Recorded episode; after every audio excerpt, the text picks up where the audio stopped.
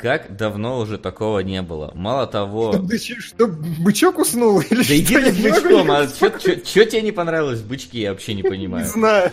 Что Ой, хрень? включи. У Кинология. меня мы на YouTube Это- включились. Фраза просто вот в разрезе того, что мы до этого обсуждали какие-то кривые переводы, и ты такой, бычок уснул. Это вот как, ну, охлади трахание углепластик. И ты такой, чего? Короче, блин, не знают ребята, блин, старых колыбельных, ничего вообще. Nope. Вот. Та- Иркутских колыбельных. И что, иркутские Древние. колыбельные самые лучшие.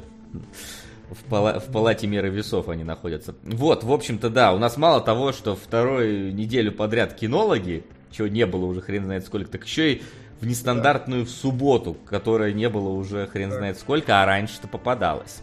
Вот, поэтому все, кто здесь, все те алды, которые с нами, вспоминайте былые славные времена, этот сентябрь Сентябрь горит. И- Горит. Да, и Переверни календарь, и сентябрь горит. да, мы переворачиваем кинологов, и снова они у нас каждую неделю в этом сентябре. Да мы вообще, по-моему, когда-то даже вели в- по субботам эфиры. Да мы много чего раньше делали, и херни какой. Самое это главное, что сегодня у нас два легендарных, великолепных, замечательных, охренительных фильма, которые просто вот обсуждать, не переобсуждать, зеленеть, не перезеленеть. Офигенно. Это прям вообще очень хорошо. Я еще в кино так сходил хорошо и вообще... Да, мы наслышаны о том, как ты Короче, я не знаю, вообще, мы в прошлый раз э, решили, что в кино ни хера не идет, но Кунгур все равно сумел на что-то сходить. Это вот удивительная суперспособность. FLCL в массе. Всем немножечко. FLCL. Спасибо. да, пе- переверни игру на Щас. 1200. Вот, спасибо, собрание анонимных дебилов. Это про нас, в принципе, только мы не, Да. не анонимные. Вот, то есть, да, вот вроде бы не на что сходить, но Кунгур всегда найдет вот на что попасть, и обязательно пойдет на какое-нибудь говно в большинстве своем. Но нет. Давай, давай, давай А, заглушку а, смотри. а, точно, точно. Как, как же мы без этого, как же мы без заглушки перейдем к кино? Сходили в кино. Вот. Значит, какое-то аниме. Какое-то! Сам ты как... Аниме течет в наших венах, раскаляя сердца, потому что это аниме от Триггера, которые сделали Kill la Kill и Гурен Лаган. И, короче, мы уже разбирали Гурен Лаган, я уже говорил, что это самое гениальное дерьмо вообще во вселенной, и там 10 из 10, и все в нем замечательно. И вот теперь они сделали полнометражку, которая идет практически 2 часа, там плюс титры, плюс-минус титры и реклама.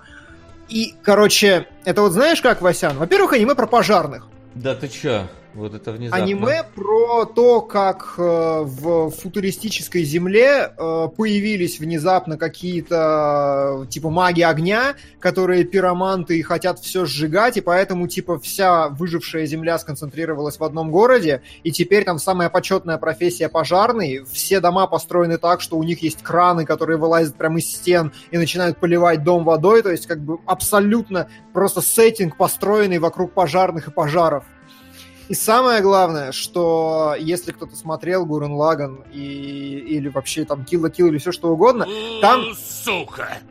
Решетка Дима подчеркивание не подчеркивание закрывай подчеркивание японскую подчеркивание дичь.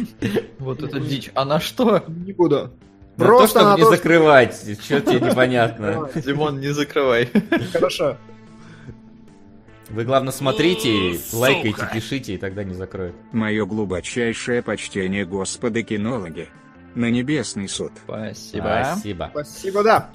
Вот. И, короче, и, и, и, короче, ты сидишь такой, э, и персонаж, э, который просто копирует небезызвестного камина, который такой, да, ты жив. Такой, да, ура, наконец, ты получил второе рождение. И он как бы весь мультфильм крутится вокруг одного героя, который просто орет, что я пожарный с самым пламенным сердцем из всех. И там про- вот, вот все, что вот было в Гурен Лагане Пожарный же должен быть с холодным сердцем, разве нет? А там как раз пожарный с пламенным сердцем, а поджигатель с холодным сердцем. И там, короче, э, я не знаю, смотрите. Поджигатель хочет согреться в мировом огне или что? Типа того. Как это, короче, как это происходит? Ты, тебе включают мультфильм, И там сразу же первый пожар. Тебе сразу представляют команду там из десятка персонажей, которые один харизматичнее другого, которые едут на выезд. И этот выезд, это, я не знаю, это лучшая экшн-сцена вообще этого года, потому что там 10 минут непрерывного месилова какого-то адового совершенно. При том, что они начинают на пожарной машине, потом выстреливают огромным пожарным роботом, бегут через огонь, и все это сделано, знаете, вот типа Uh, вот как uh, Человек-паук Into the Spider-Verse, как будто он потрахался, я не знаю, с, со всеми анимешными девочками, до которых смог достать. То есть это прям скрест между анимацией э, современной вот, вот этой вот модной и классическим аниме. И там охеренные цвета, там охеренные формы. И самое главное, что они половину анимации сделали трехмерной, и ты этого не замечаешь, потому что она из двумерной перетекает в трехмерную так, типа быстро и так изящно, что ты такой вау вообще. И тебе дают просто лучшую экшн-сцену, которая заканчивается какой-то неистовой бойней, потом такие выдохнули, фу, я такой, ёб твою мать. Ну, то есть по ритмике это чисто редлайн вообще.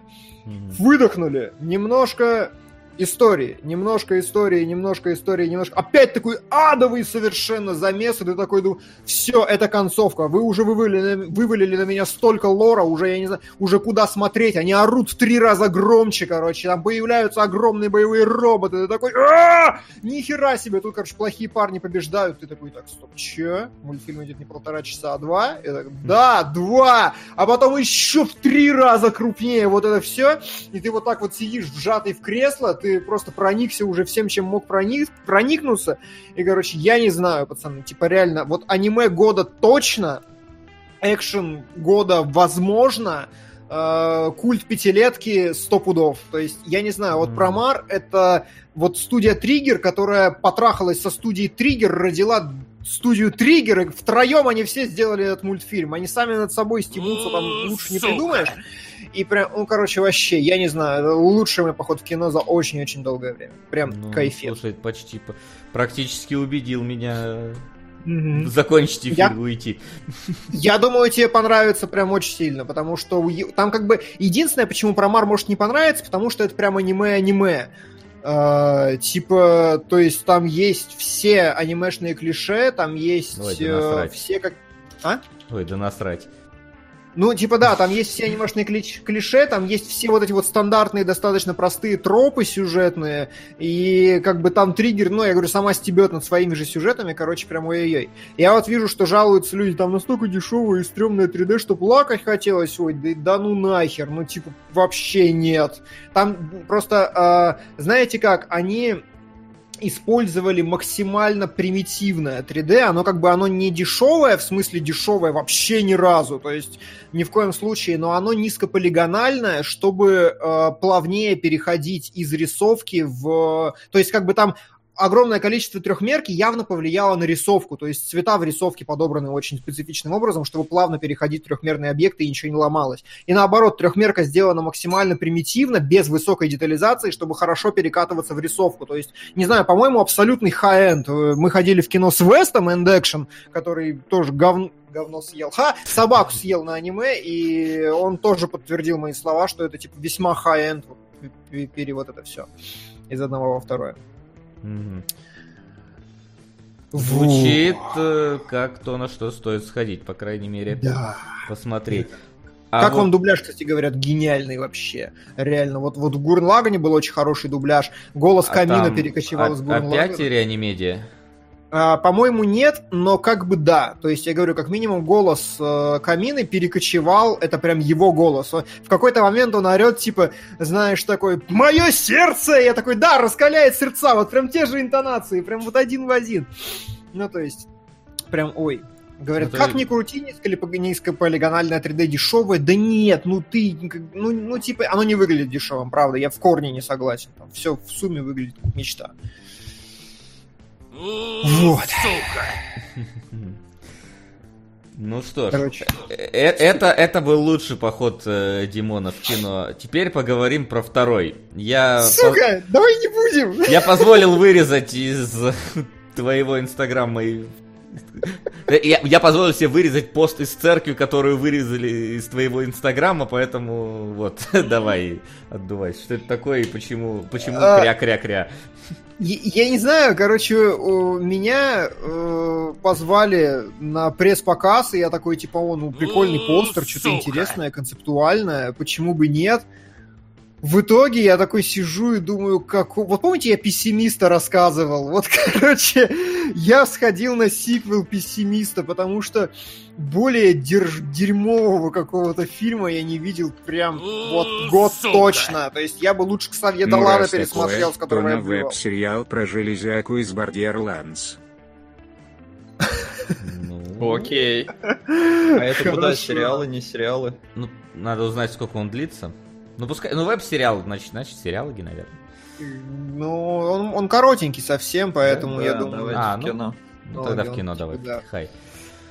Так. Короче, э, Так, это да. знаете как? Это вот, короче, сам, вот, вот, э, Сука. ого! Приветствую Господа на Привет. чужую. Ну, слушай, чужая-то по- под этого Я приближается хотел к ее топу. посмотреть еще когда вышла, я очень хотел ее посмотреть, да. Он даже не просто приближается, он топ-2 сейчас. Чужая. Да, на втором месте.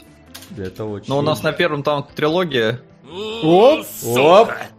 Привет, парни. Здорово. Еще копеечку в копилку трилогии Полански. А, видишь, Решил три- закрепить, да? трилогия Полански-то она вверх рвется активней. Но... Да, она была наверху. Да, она и была, но она Ну, еще и рвется. Да, там, погоди, там, по-моему, сейчас еще один прилетит. Спасибо большое, сплитстрик. По- по-. По-моему, в, одного он трилогию Полански тянул, и вот она уже очень-очень близится. Да. Да. А, нет, там, там не в правильальном порядке они сыграли, все нормально. Не, все, я, Звук. по-моему, все обновил. Да, да, да, всё- да, всё там просто не в том порядке, они почему-то в строке. Всё. Ага, да, давай, продолжай. И, короче, и, и, короче, я сижу такой и думаю, как... А я еще сел в самую середину, я не хотел. Я, как бы, на меня посадили вот прям в самую-самую середину зала. В смысле, не выйти, думаю, да? Или да, что? то есть, как бы, ты не можешь встать посередине фильма и пройти, как, ну, просто как-то, ну, совсем уж свинство. Там зал огромный в, Корой, поэтому я такой, типа, ну, это был предпоказ, и он в кино пойдет только там сколько 16 числа. И как вам сказать, вот, короче, давно вы видели фильм, в котором плохо играют все? Вот тип, типа все. Вот даже в пессимисте там главные герои, не хотя бы там театральные актеры, там что-то видно. Здесь, М, типа, я не знаю, а, хорошо играли. спецвыпуск Звездных войн? Да, вот типа того. вот. Относительно недавно, знаешь. Да, спецвыпуск Звездных войн, только претенциозный, как вообще моя мама. То есть, ну, типа. Какие откровенные подробности. Правда. Блин, Диман, с Типа, этими сравнениями, сука, ты себя закопаешь просто когда-нибудь. ты думаешь, я в кого такой? Так вот. Знаешь, короче, там Сука. Это фильм про то, как э, какой-то с- чиновник, рядовой абсолютно, э, проживает воскресенье просто. Он с утра проснулся, вот прожил как бы день, и, и все, и кончилось все. И все начинается с интересной завязки, что ему под- подкладывают бумажку, э, типа, скоро умрешь. И так мы такие, «А, интрига. Про эту интригу не вспоминают вообще ни разу за фильм. То есть, как бы, типа, совсем. Абсолютно. И чтобы вы понимали, как развивается этот фильм, в самом начале какая-то баба кидается с крыши, там, с десятого этажа на автомобиль. И потом, когда я спрашиваю, зачем, она такая, ты не поймешь. Погоди, Что, что, что, погоди. Кидается, ее потом спрашивают, где? На Да, спиритическом да, она сеансе? типа или- выжила, она, А, она нет. выжила с десятого этажа с- на автомобиле, она просто сломала себе бедро, я спрашиваю, типа, а что, зачем? Она Ты не поймешь. Антон Долин в это время говорит, ну знаете, фильм очень глубокий, он как бы очень А он мудрый. рядом с тобой сидел или откуда? Или Ну, там одновременно рецензия сразу после каждой Он представлял фильм, он говорит, вы знаете, не зрительное кино, всегда очень глубокое, такое, э, ты не поймешь, просто хочется все прекратить. И мы покидаем этот эпизод примерно навсегда. Типа, совсем Потому что навсегда. ты не поймешь, нахер к нему возвращаться, собственно. Да, то есть, знаете, это вот там э, э, Лиана очень правильно характеризовала. Мы ходили на фильм «Пессимист», и Лиана первый раз в жизни поняла, насколько важно освещение. Вот она посмотрела этот фильм и поняла, насколько важна работа режиссера. Потому что, типа, знаете, вот реально это выглядит как короткометражка вот дерьмового школьника на Ютубе, когда камера стоит примерно на расстоянии там метров 300 от автомобиля, наверное, да, и э, главный герой выходит из обычного автомобиля Volvo, вокруг которого примерно семь или девять бабок с плакатами просто посредине нихера и такие, о, ты рубишь лес. И я так, просто постановка, вот, я, я, я не знаю. И, и, и самое главное, бабка такая, о, на машине на какой! Типа, ты смотришь, ну, блядь, обычная Вольво, просто сам... И как бы реально фильм это настолько бессмысленная череда дерьма и поноса, как бы одна сцена настолько... а, а, Каждая сцена вообще никак не связана с другой, как бы, ладно, иногда бывает, как бы, альманах такой, там, у героя куча эмоций, что-то про... Хер вообще! То есть, я, я не знаю, и это снято вот как параша, и я не знаю, а когда эта женщина-режиссер выходит на сцену и начинает отсасывать и сама себе, и всем вокруг, и такая, «Ой, знаете, Блин, вообще... а, а это будет входить в прокате, собственно, потому что звучит А как... эта метафора настолько же глубокая, насколько весь ее фильм. Она как бы такая всех хвалит вообще, короче. И все так замечательно там у нее. Я, говорит, ни разу не ошибалась с кастингом в своем фильме. Я такой думаю, ну да, конечно. Потом самое главное, Лиана мне докладывает из женского туалета, что одна из актрис, которая до этого играла у Гай Германики, вышла с сеанса очень злая, с потерянным лицом, и такая, и ушла нахер. И я такой думаю, по-моему, это все же неспроста. Короче, э, постеры рисовать научились, кино снимать пока не все. Слушай, а вот а- объясни мне, пожалуйста, я вот вижу на этом вот постере, который рисовать Ага. научились, э, пацан, э, и как будто его полиэтиленовым пакетом каким-то сверху накрыло. Это вообще что такое? И кто это? вообще? Лиана, Лиана просто сделала самый гениальный логический вывод в моей жизни. Это календарь. Это календарь. Да, ну, по-моему, очевидно даже мне вот Вообще по этой не- фотке. По-моему, очень понятно, что это календарь, тем более воскресенье, ну, по-моему, очень похоже. Хрен Я- знает. Я прям вот вижу какой-то скотч перемотанный, я подумал, что, ну, знаешь, это вакуумные пакеты, человека в вакуумный пакет запаковали, он умирает. Ну, То есть я думал, Ну, что типа, триллер скоро- какой-то, судя по постеру. Да, кстати, знаете, какой ревил у фразы «скоро умрешь»? Никакого! Нормально. А, кстати, да, Димон, от тебя эхо идет. Да, есть немножечко. Это может быть. Это эхо идет из моей ярости. Дороги? Да, от нее самой. Давай скорее к чему-то хорошему. Что так быстро хочешь переходить? Ну ладно, раз, раз время не ждет, динамика не ждет, давайте переходить. Домашнее задание. Так, как вы поняли, у нас сегодня очень крутое домашнее задание. Одно из которых это Безумный Макс Дорога ярости, причем черно-белый вариант этого фильма. А второе это... Чернохромовый. Че- Чернохромовый, да. А второе это Мэнди, типа лучшая роль Николаса Кейджа за последнее время. Что И- несложно. Что, да, в принципе, ему достаточно было просто... Просто играть чуть-чуть хотя бы. Вот так. Сейчас я пока запишу Безумный Макс. А я, и, и перед этим сперва напомню, что, собственно, именно вы определяете то, какие фильмы в следующий раз мы будем обсуждать посредством донатного голосования. Сейчас на первом месте стоит квартирная трилогия Романа Полански, которая... Ох, будем решать, и как мы будем ее смотреть и брать ли еще один фильм. Сука. А может и не будем. Каролина в стране А, кошмаров. Потому что Каролина в стране кошмаров внезапно вылетает и, возможно, куда-нибудь даже высоко. Спасибо Ну, большое, довольно. Садистон, с- довольно высоко. Вот, и вы можете сделать так же, и чтобы что-нибудь взлетело.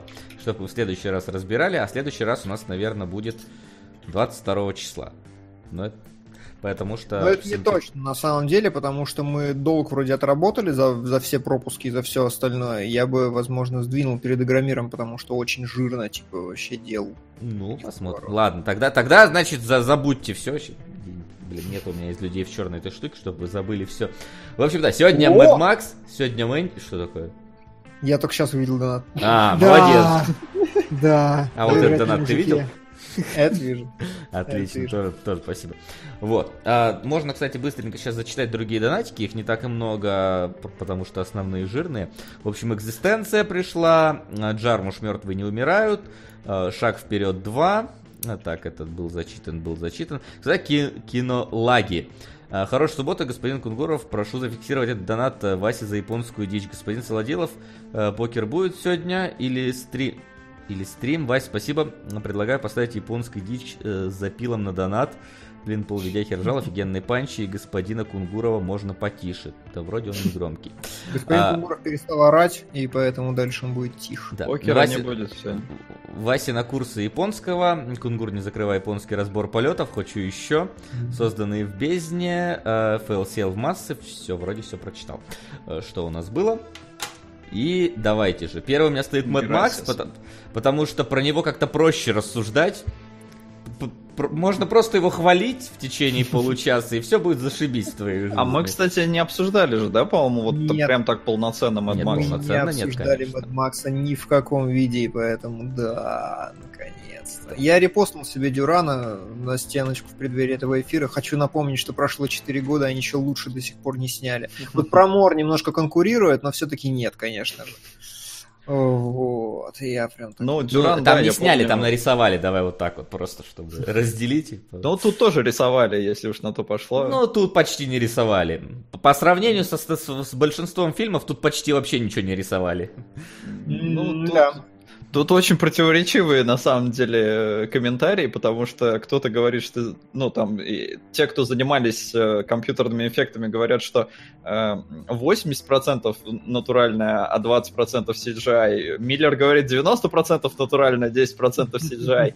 Э, но по факту практически каждый кадр все равно обработан Не, ну Компьютер. во всех фильмах нормальных AAA всегда каждый кадр чем-то одобран. Ну, окей. Э, блокбастер, хорошо, блокбастер. Всегда каждый кадр обработан. Важно то, блин, сколько там дорисовали еще дополнительно Да, всякого. но э, сразу скажем, да, там здесь все нарисовано настолько охерительно, что ты даже не замечаешь, кажется, что вообще прям практически все натурально, кроме, ну, может, там летящего руля в конце, который, ну, чуть-чуть, Он чуть-чуть для всё-таки- 3D залов был сделан. Он Просто. слишком красиво вылетает для натуральности. Было, было, было было 3D. 3D. Вот, но Было 3D вообще было Max, 3D. что ли? Да, оно самое бессмысленное, потому что единственный 3D кадр это вылетающий руль и гитара. Есть, Да, ты- да, был даже 3D. рип можешь скачать 3D-шный, если сильно захочешь. да. Было 3D в Mad Max, но оно настолько было плохое, что вот был единственный кадр, который запоминался. Хорошо. Ну, я не смотрел его в 3D, я смотрел его дважды. И один раз даже, по-моему, в 4D кинотеатре, потому что я в Праге тогда жил. А, это вот первый раз я просто охерел. Просто охерел. Меня прокатили на V8. с- не просто с ветерком, а... Вот. Но э, мы-то смотрели черно-белую версию, потому что, как оказалось, Миллер изначально хотел снимать все черно-белое, потому что его мировоззрении э, постапокалипсис, он именно такой. Но его продюсеры отговорили, говорят, не, чувак, не подходит это для мейнстрима сейчас, давай все-таки сделаем что-то с, цветом. И Миллер такой, ну хорошо, тогда мы упоримся в другую сторону. Мы возьмем вот этот самый э, заезженный Teal Orange и выкрутим его просто в хлам. Поэтому, ну, если Так вы смотрели стал просто оранжем. а я очень надеюсь, да. Ну, нет, там небо-то было все-таки синее. А, вода была синяя. Ну, были, короче, оттенки. Но в целом, да, там в основном все... Ой, ты дурак! Стоп, твою мать! Это не я. Вот примерно так сказали Миллеру, когда он захотел э, черно-белую версию пускать сначала. Да. Продюсеры такие, не, чувак, давай. И Миллер все, выкрутил все в хлам, э, получил охерительную картинку, ко- которую, ну, в постапокалипсисе никто до этого раньше так не делал, в принципе. Потому что постапокалипсис, он всегда был какой-то такой замыленный, десатурированный, ну, ненасыщенный. Э, Да и, в принципе, предыдущие Mad Max Мгм. такие были, а здесь нет. Вот, вот такая, так, так все выкрутил, всем все понравилось. Фильм, охренеть, как э, зашел везде. Э, то есть он Кроме понравился кассовых сборов. критике. Не, почему? У него хороший кассовый сбор. А, они неплохие, но я никогда не забуду, что он проиграл Pitch Perfect 2. Не, есть- ну, э, Параллельно с Pitch Perfect 2, который вообще просто... Димон, мы же уже обсуждали, это разные э, возрастные категории. Это фильм с рейтингом R. Он в Америке собрал 150 лямов, и за рубежом, э, при бюджете в 150 лямов, а за рубежом еще 224, 223 ляма. Ну да, А, он поэтому- отбился, но он не стал большим, все-таки Прометей собрал больше. Но Прометей... Прометей Ну, все думали, короче. что чужой, а оказалось не то. Ну, не, ну, суть в том, короче, что Mad Max хорошо прокатился. Достаточно для того, чтобы появилась черно хромовая версия, потому что вообще такого не делают. Обычно выпускают какой-нибудь Director's Cut, э, где там какие-нибудь допиленные сцены, мы это видели неоднократно там и с Бэтменом против Супермена, и всякие, вот сейчас даже Авенджеры вроде бы вышли с какими-то расширенными сценами. Здесь нет, фильм вроде бы абсолютно тот же, я не увидел в нем никакой новой сцены, я не... Вроде хронометраж абсолютно тот же. Просто он э, перекрашен. Ну, в смысле, наоборот. А, Убрали из него все цвета. И А вот, он так- катался в кино? а, вот такая версия, Да. я не увидел никакого этому подтверждения. По-моему, это просто Blu-ray, да. То есть Blu- Blu-ray Edition, я тоже видел. Она, но она была точно, ну, в смысле, есть, наверное, до сих пор в онлайн-кинотеатрах. А, Ну, в смысле, там... Онлайн есть в точно. каком Netflix, не Netflix. И да, она вышла на Blu-ray, но просто сам по себе э, факт этого, ну, такого обычно не делают.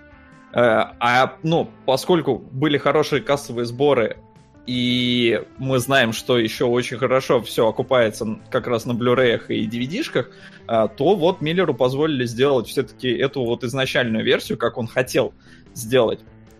А, И он вообще, ну вот когда снимал, он все сразу планировал черно-белым, и вот в итоге выпустил. Сука! Вор и сапожник. Е, Спасибо. Спасибо. Сейчас я доболтаю и Да, конечно. добавлю. А, И ему разрешили, и вот мы получили это. А, Причем я еще сначала, когда думал скачать обычную версию и сам ее черно-белой сделать, ну, в плеере это можно в любом абсолютно. Да, я... А потом... Я не я, у нас это сделано, короче, да. В смысле? Есть кадрики заготовленные. А, ты сравнивал, что ли? А, не я, Ген Воробьев мне написал. Я собирался этим заняться утром, как раз сравнивать. Просто мне тоже было интересно, что за Black and Chrome. И как бы, ну, я понимаю, что черно-белое, оно не всегда черно-белое, его можно отцветокорировать вообще по-разному. Вот. И поэтому я типа такой интересно, но утром просыпаюсь, у меня сообщение от нашего новостника Генки Воробьева, который прислал архив, который я уже переслал ВКонтакте в Васе, в котором э, несколько кадров на подбор. Э, именно. А он просто не, отправляет, не отправляется в Дискорде. Вот, э, в котором черная, вот Black and Chrome, потом черно-белое тупо через фильтр и кадры с цветной версии вот рядышком. А, ну вот, вот это круто, потому что я понял, э, что у меня будет цвет не такой, как в итоге задумывал Миллер, потому что очевидно, что да, когда я просто вот один фильтр целиком на весь фильм кидаю, он не такой, как, ну, там же контрастность все равно можно выкручивать, подкручивать что-то, поэтому наверняка заморочились и сделали все-таки более э, что-то толковое, поэтому скачал вот именно эту версию, э, ее и засмотрел, ну, как я думаю, и все мы. На Ну. самом деле нет. Можно этот вопрос сразу, наверное, закрыть, если Вася э, Щас доковыряется я- я там до. почти. Да. Да. А, Генк то же самое сделал, насколько я понимаю, он просто нашвырнул фильтр, причем какой-то программный, очень простенький, и разницы на самом деле практически нет.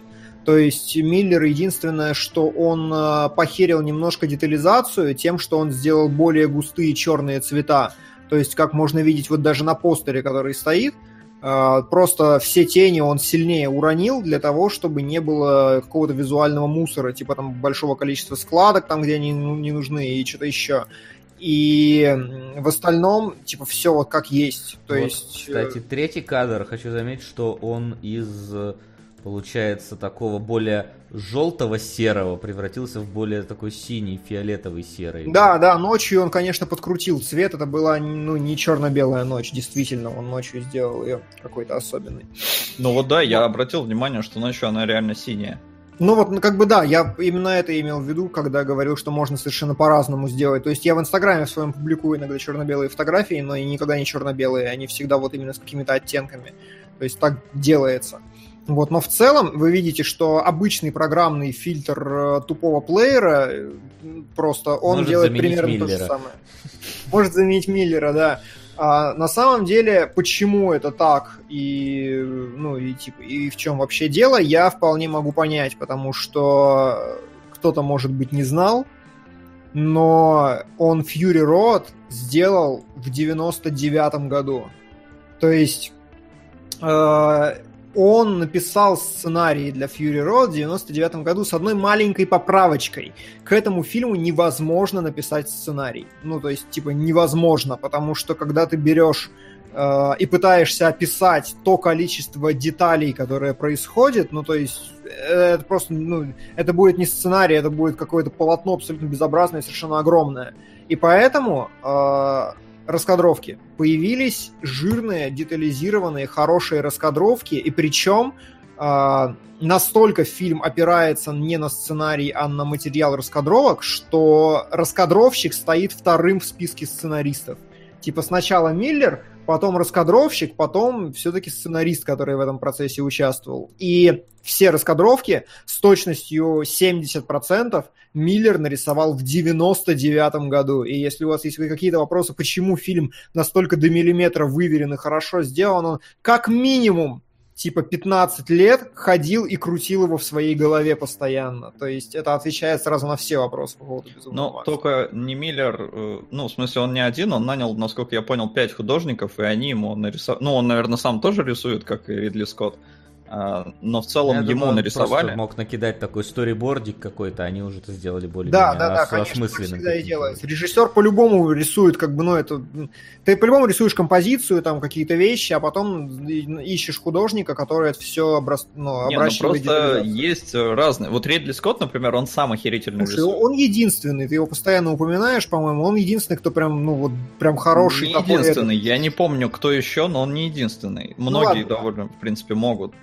А, но здесь, да, да, он задумал-то давно, но там сначала теракт 11 э, сентября, э, доллар обвалился mm-hmm. относительно австралийского, э, и он там денег у него, короче, не было. Потом еще что-то, еще что-то, и вот таким образом мы ждали целых лет 15, пока одно. Уже Мел Гибсон успел состариться, хотя он должен был играть Мэд Макса.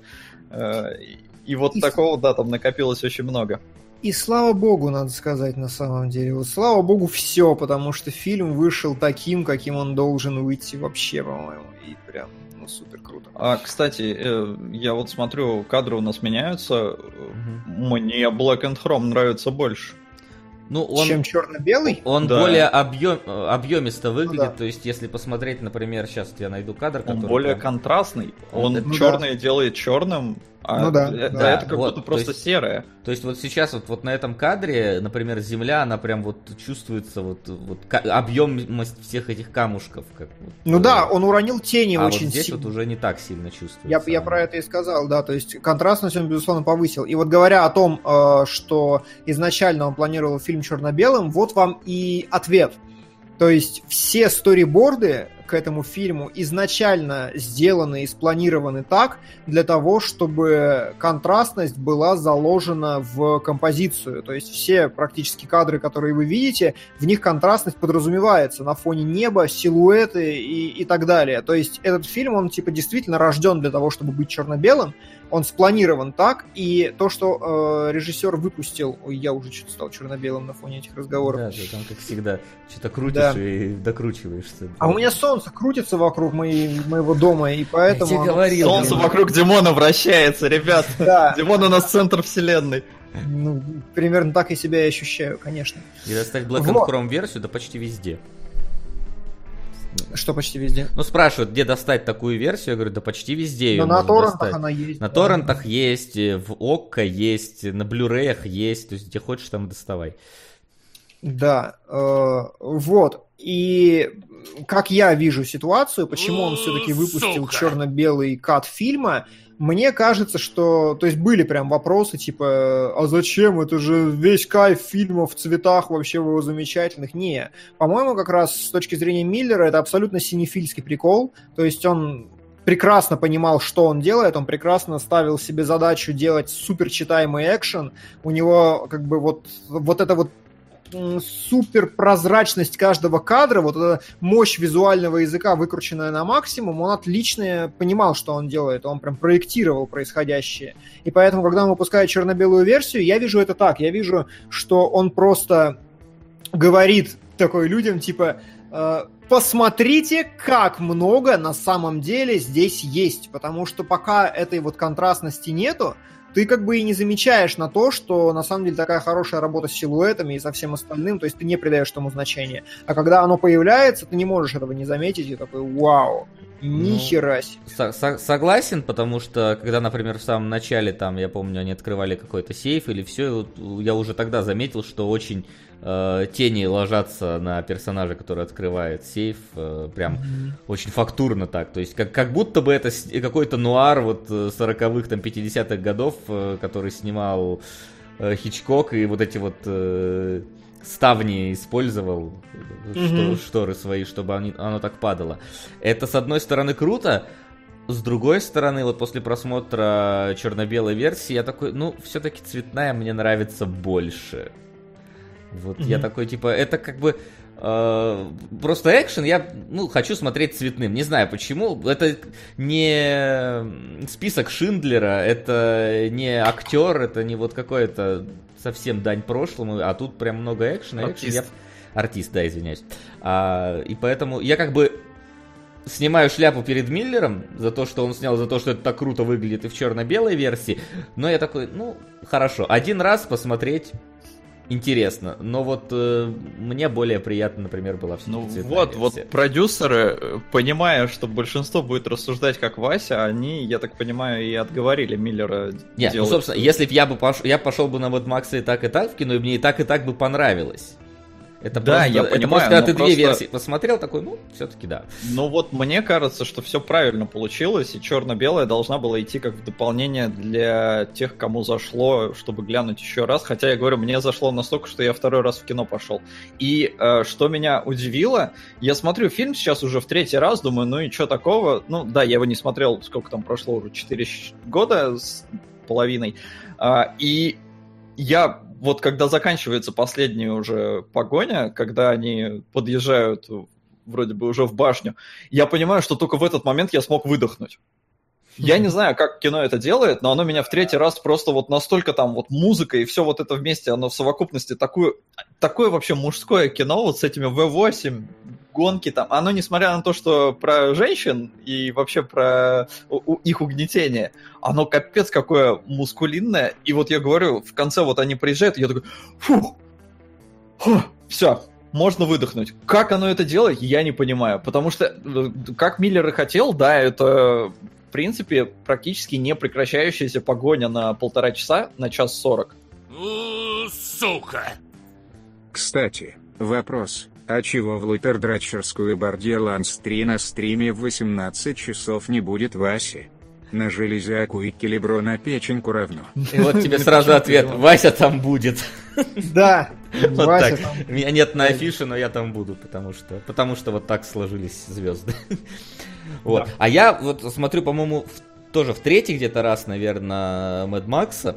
И опять-таки не, не устаю его смотреть, это во-первых. А во-вторых, я постоянно подмечаю, каждый раз, когда я заново смотрю, я подмечаю какие-то детали фильма дополнительные, которые при одном просмотре, по-моему, просто невозможно уловить все, что есть в Максе, вот просто из-за такой бешеной динамики, из-за такого количества вообще действия на экране. То есть, э, например, я помню, что когда я смотрел в первый раз, и да и второй, по-моему, тоже, когда к несмертному Джо приехали на помощь э, двое там еще таких прописанных мужиков, я такой, ну какие-то мужики, какие-то друганы его. И только вот сейчас на третий раз я такой понял, блин, а они же говорят, мы едем в город за бензином, а потом на патронную ферму. И один реально, он говорит, приехало из города подкрепление, и это типа директор этого города там, мэр, а второй весь в патронах, я такой, блин, а это же с патронной фермы, только сейчас Да, я срастил, и фильм тебе это прямым текстом как бы вот, по-моему, не проговаривает. Говорит. Говорит? Говорит. Ну ладно, я, видимо, Да. упускаю. Просто я вот для себя вот сейчас вот только состыковал образы этих Но- персонажей с тем местом, где они, собственно, есть. И вот так вот, я не знаю, для меня ка- каждый просмотр Мэд Макса, потому что деталей дохренище просто. Ну, вот в этом месте э, стоит, опять же, конечно же, поговорить про эту замечательную позицию, что фильм только про то, как они едут в одну сторону, разворачиваются и едут обратно, тупое кино. И... Во-первых, какие проблемы с этим, я не понимаю. То есть, типа, а почему нет? Даже если так, это отличный экшон, почему просто не посмотреть на отличный экшон? Ну, Он тупой, понимаешь? Сю- сюжетных хитросплетений, они говорят, им не хватает. Так а нахрена, если это фильм экшен? Ну, то есть, вот так вот, да, я, я, я как бы не на их стороне, но просто, типа, если ты прих- приходишь на фильм экшен, то смотришь фильм экшен. Сюжет, хитросплетение для триллеров, я там не знаю, для Ну, чего, для драм там. Так самое это интересное, что даже если разобраться, то вообще-то на самом деле, а, ну, а, а, а, а как здесь нет хитросплетений? Она совершает побег вместе с... Она едет, э, вместе с ней едет э, команда ну, этих белых чуваков, которые постепенно разворачивают, что она их предала. После этого едут из двух городов еще какая-то вот, это, вот, вот эта вот история. Потом они, она, у нее политический альянс с другими чуваками. Другие чуваки начинают мудохаться с этими. То есть ты едешь такой, и когда ты начинаешь перечислять как бы вот эти вот все вещи, которые на самом деле происходят в фабуле на фоне экшена, то есть чего стоит там второстепенная ветка э, господи, скажите, как его зовут, выскочи, ну, Накс? Накса, да, конечно. Второстепенная ветка Накса, это же тоже полноценный прям под сюжет вполне себе. Это такой, да, хорошо, окей. Ну, то есть, э, на, наоборот, безусловно, вся гениальность в том, что фабула фабулу можно не свести до состояния мы едем из точки А в точку Б, но на самом деле, даже если ты просто записываешь все важные, э, как это сказать, э, ну, позиции, которые они меняют, то есть изменение взаимоотношений, как они сначала с Фури... Макс и Фуриоса сначала находятся в противоборствующем состоянии, потом они объединяются против общего врага, и то есть если просто ты расписываешь, даже вот исключая детали сеттинга и лора, события, которые важны для, вот напрямую влияют на ход этой погони, там до хрена всего происходит, просто до хрена. Видимо, есть какая-то проблема с тем, что очень мало, знаешь, там персонажи садятся и разговаривают по душам.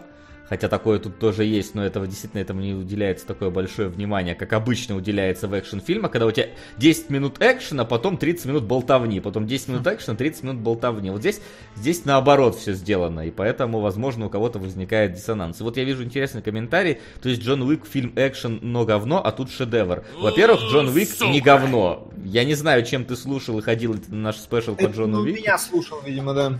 Ну, э, даже ты, по-моему, первого Джона Уика говном... Первый великолепен. Да, Первый а второй, второй проблема у его экшена в том, что, ну, там, экшен такой себе. Да, сравни экшен Джонни Уики и экшен в Мэд Максе, а потом засунь себе в жопу один из двух. Какой? Какой мягче. По-моему, это очевидно. А, не, но э, Миллер изначально... Да, да, лежать на мужике. И это после слов про Миллера. Димон, держи себя в руках. Засунуть в жопу Мэд Макса, а потом лежать на мужике. Э, он хотел сделать э, фильм, экшен-фильм про погоню, и э, в целом это, правда, были слова Кубрика, насколько я понял, но Миллер на него опирался. Он хотел, чтобы в Японии фильм можно было смотреть без субтитров, и все было понятно. И с этой задачей он абсолютно справился. И я, честно говоря, ну, я могу понять, наверное, вот эти претензии как-то, что, да, не хватает сюжета. Сука! Тогда и Вася на печеньку. Прости, Солод, не заслужил. Топлю за железяку равно. Спасибо. Лас, почему я не заслужил? Не знаю, потому что не сделал японскую дичь. Наверное. Ну так не, не мой формат. А... Рок-звезды. А, да. Ну, да, давай о мертвых либо хорошо, либо никак. А, либо правда, ладно. И, ну, с этой задачей он справился, и я не знаю, я говорю, фильм, он настолько вот это настолько тебя просто посадили вот в тачку мощную V8, причем, наверное, все-таки рядом, и тебя с таким ветерком прокатили, что я даже не успевал задуматься о том, что мне не хватает какого-то сюжета. Нет, они едут, mm-hmm. они понятно, куда едут, зачем. Приезжают, там ничего нет, надо разворачиваться, едут назад. Ну, у них есть план, они его придерживаются. И, и по-моему, ну, у меня не было просто в конце такой претензии. Я когда вышел, увидел тоже какие-то вот такие вот, что ой, сюжет не хватило, ой, Макса мало а по-моему, было всего очень даже достаточно. Да, э, вот я вижу комментарий. Вся эта история для зрителя вполне себе ожидаемая, она не удивляет и, и не заставляет сопереживать. Для любителей истории это очень поверхностно. Это вам не список Шиндлера, не Андрей Рублев, не Престиж. Ну, это да. подбор, конечно, из трех да. фильмов, да. но вот здесь, на самом деле, что меня э, волнует, на самом, как сказать, я пока готовился к этому эфиру, нашел замечательное просто Давай. Спасибо, Линуэ. Э, Знаешь, замечательное, великолепное слово, которое было в моей голове после просмотра Мэд Макса все это время, и я действительно прокручивался до перспективы, но я просто не знал, что есть такое слово, и что его же придумал Бадлер. Это немецкое «Гезамкунстверк». Именно оно и крутилось, да? Вагнер только, да, Бадлер, что я сказал. Ну вот, типа, я не знал, что такое слово есть, но у меня было его значение в голове. То есть а, я могу это к нескольким фильмам а, вообще в моей жизни отнести, фильмам, произведениям или чему-то еще. Гизам Кунстверк а, от Вагнера, это, короче, типа сверхпроизведение, в котором есть, ну, все.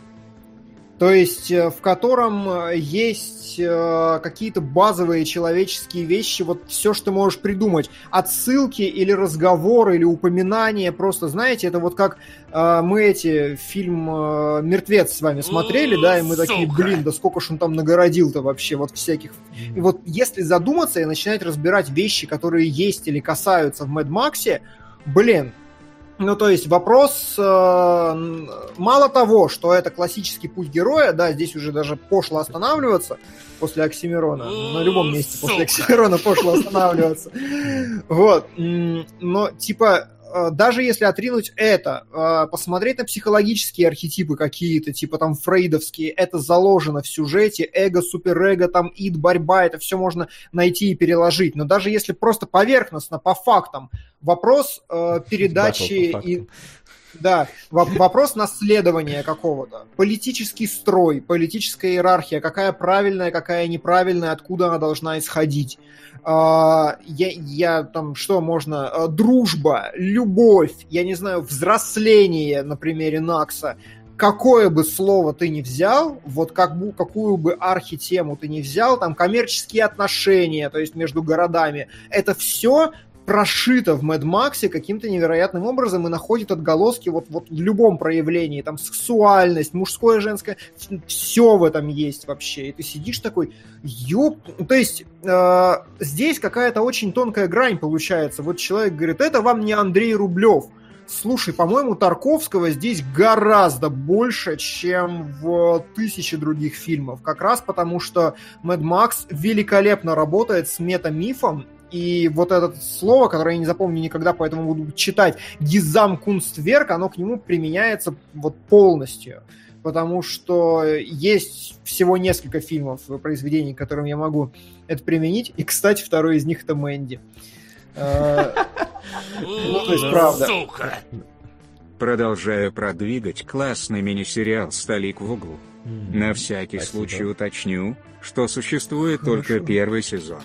Если вы увидите где-то второй, то запомните его нет. ПС решетка хочу подчеркивание еще. Спасибо, спасибо большое. Кстати, немножечко спустимся с небес Гизамтунсквера на землю и ответим на э, вопрос, который постоянно возникает, когда обсуждаются Mad Max Fury Road, типа, а зачем здесь нужен Макс? Потому что фильм-то как бы, ну, все говорят, что не про него. Но я вспоминаю, по крайней мере, Mad Max 2 мы разбирали э, в кинологах, он уже у нас был. И вот что там, что здесь, Макс, условно говоря, просто э, в, в каком-то смысле даже рандомный наблюдатель, который на всю эту историю смотрит, чуть, ну, принимает в ней участие, но условно является не главным действующим лицом, а смотрит где-то со стороны. Это было и во второй части Mad Max, где он там это поселение они защищали от набегов э, рейдеров, так и здесь, где он тоже помогает э, защитить, но главное это Фьюриоса и девочки, ну и Накс, разумеется, которые здесь есть. То есть сам Макс это просто вот герой, который сквозь, фактически сквозь которого мы смотрим на историю. И немного, немного в ней участвуем. Вот, вот. Прости, меня поправляют, мон, говорят, мономиф, не метамиф. Нет, мономиф это то, о чем путь героя и все остальное. Я говорю о другом, что это такое метапроизведение, в котором есть э, элементы вообще там, вообще, ну, типа, огромное количество чисто мировоззренческих вещей, которые, ну, вот вшиты туда, прям вылиты. Э, Не вот это. И то, что ты говоришь, да, но вот здесь еще интересный момент, говорят, зачем там нужен Макс, так без, без Макса бы история не состоялась. То есть э, люди, как я... Проблема, которую они испытывают, очевидно, что вынесенный в заголовок Mad Max, он э, не проходит этот самый путь героя на их, ну как бы он, с ним не связана фабула, и его путь, который он проходит, он не накладывается на происходящие события. В то же время трансформацию Макс проходит вполне себе, такую же, как Фуриоса, и самое главное, что он выступает, э, если возвращаться к пути героя, в роли Uh, я не знаю, как это, блин, называется там, господи, вроде uh, оружия божественного наставника и всего чего угодно, который Фуриосу и направляет на нужный путь. То есть, как бы, я не вижу с этим проблемы. Это типа Mad Max, ну хорошо, давайте назовем, э, ну, то есть проблема только в названии у людей, очевидно, но типа Звездные войны Оби-Ван Кеноби, э, эпизод 4, вполне себе с тем же успехом могли существовать. И я, я не знаю, ну то есть, как бы ну, ну, ну, хорошо, название неправильное. Давайте я встану в этом месте на вашу сторону. Нужно было на... Нельзя было называть фильм Mad Max Fury Road. И да тогда не... у вас претензий не будет, правильно? Ну и все. Ну, и... Да, не знаю, мне кажется, что Макс здесь вполне себе является, если не главным, то за главным, не, если не за главным, то главным персонажем, который так или иначе тоже. Мы смотрим, как в начале Макс э, мучают, э, собственно, э, тени прошлого, которые приходят к нему в образах погибших людей, которых он не смог спасти.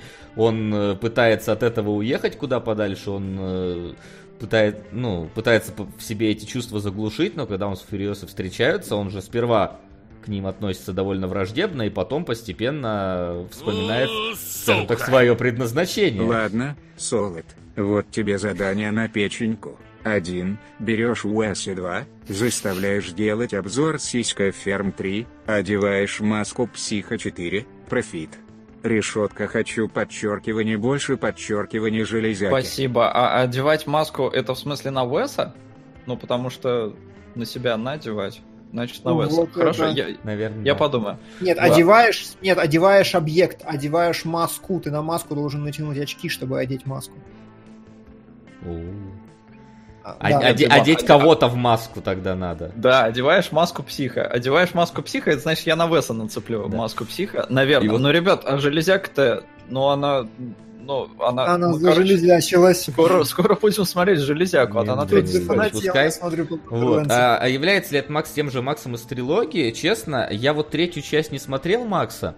Я смотрел первую и вторую, и мне кажется, что вот какая-то своя собственная история была только у первого Макса. Второй Макс был да. насколько, ну, факт я не хочу сказать слово болванка ходячая, потому что, ну, это немножечко грубо звучит, но в целом у него не было какой-то личной заинтересованности во второй, например, части, ну, такой вот прям явной, что это вот чисто его персональное что-то. Персональное да что-то у него просто было, мимо части. крокодил. Да, да, да. То есть он, а, он мимо не проходил, он, он в принципе такой ну, не особо хочет всем помогать, но в итоге все-таки помогает. То есть... Да потому что приходится. Но он оказывается в, те, в той ситуации, когда его жизнь уже от этого зависит, и очевидно, что он будет э, помогать. Э, тем более, это вроде хорошие ребята обычно оказываются. А, является ли это там продолжением не продолжением. Тут, мне кажется, даже сам Миллер переобувался несколько раз по ходу создания, потому что сначала он сказал, не, ребят, это ревизит, это полный ревизит и все такое. То есть прям мы перезапускаем вселенную, а потом такой, не, ну это немножечко и продолжение, а потом еще комиксы какие-то вышли, которые что-то там объясняют а, комиксы. А, потом не... еще, прости, официально сказали, что в игре Mad Max та же самая девочка, которая приходит к нему в галюнах, и ты такой, оттуда достали, да из помойки бы лучше выковырили, что-нибудь. Ну, ну типа, вот да, то есть получается... Не смей гнать на игру Мэд Макса. Там сюжет дерьмина, ну как бы игра да, да насрать вообще, игра отличная. Вот, видишь, Васе важна дрочильня, Мэд Макс отличная дрочильня. Э, Fury Road это отличный, э, это отличная погоня, э, которая уделывает все форсажи вместе взятые. И, ну, кто пришел за этим, тот кайфанул. И мне вот не нужны были никакие здесь хитросплетения, перекрученные и все такое. Поэтому я говорю, я даже, я вышел, у меня не было даже эмоций такой, типа, ай, а что-то сюжетов не хватило.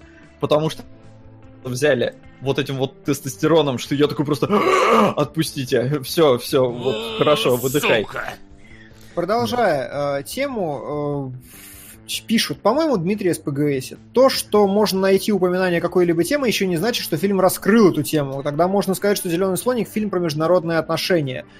А, нет, так сказать нельзя, потому что высказывание должно быть вполне себе комплексным и эмоционально окрашенным.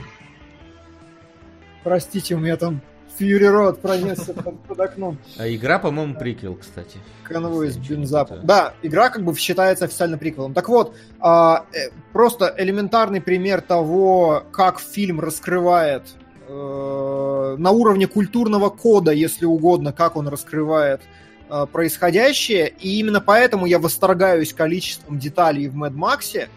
Ну вот, например, когда в самом начале на бессмер... м, Как он там, блин? Иммортан он Не- произносит. Несмертный Джо. Ну вот, типа, такого слова нет уже. Нет уже слова, слова иммортан? Нет. Ну вот поэтому... Это, как бы- но по- по-русски, наверное, ну, несмертный, ну, ну, такое похоже, себе. да. По факту, наверное, его должны были как-то, типа, бессмерт... бессмертник, бессмертнов. Бессмертных Джо, да. Ну, вот, да. вот как-то так. Ну, короче, да, это Да, как очевидно. сегодня пере- сказал проститутка Вавилоновна. Вот бессмертник Джо примерно то же самое.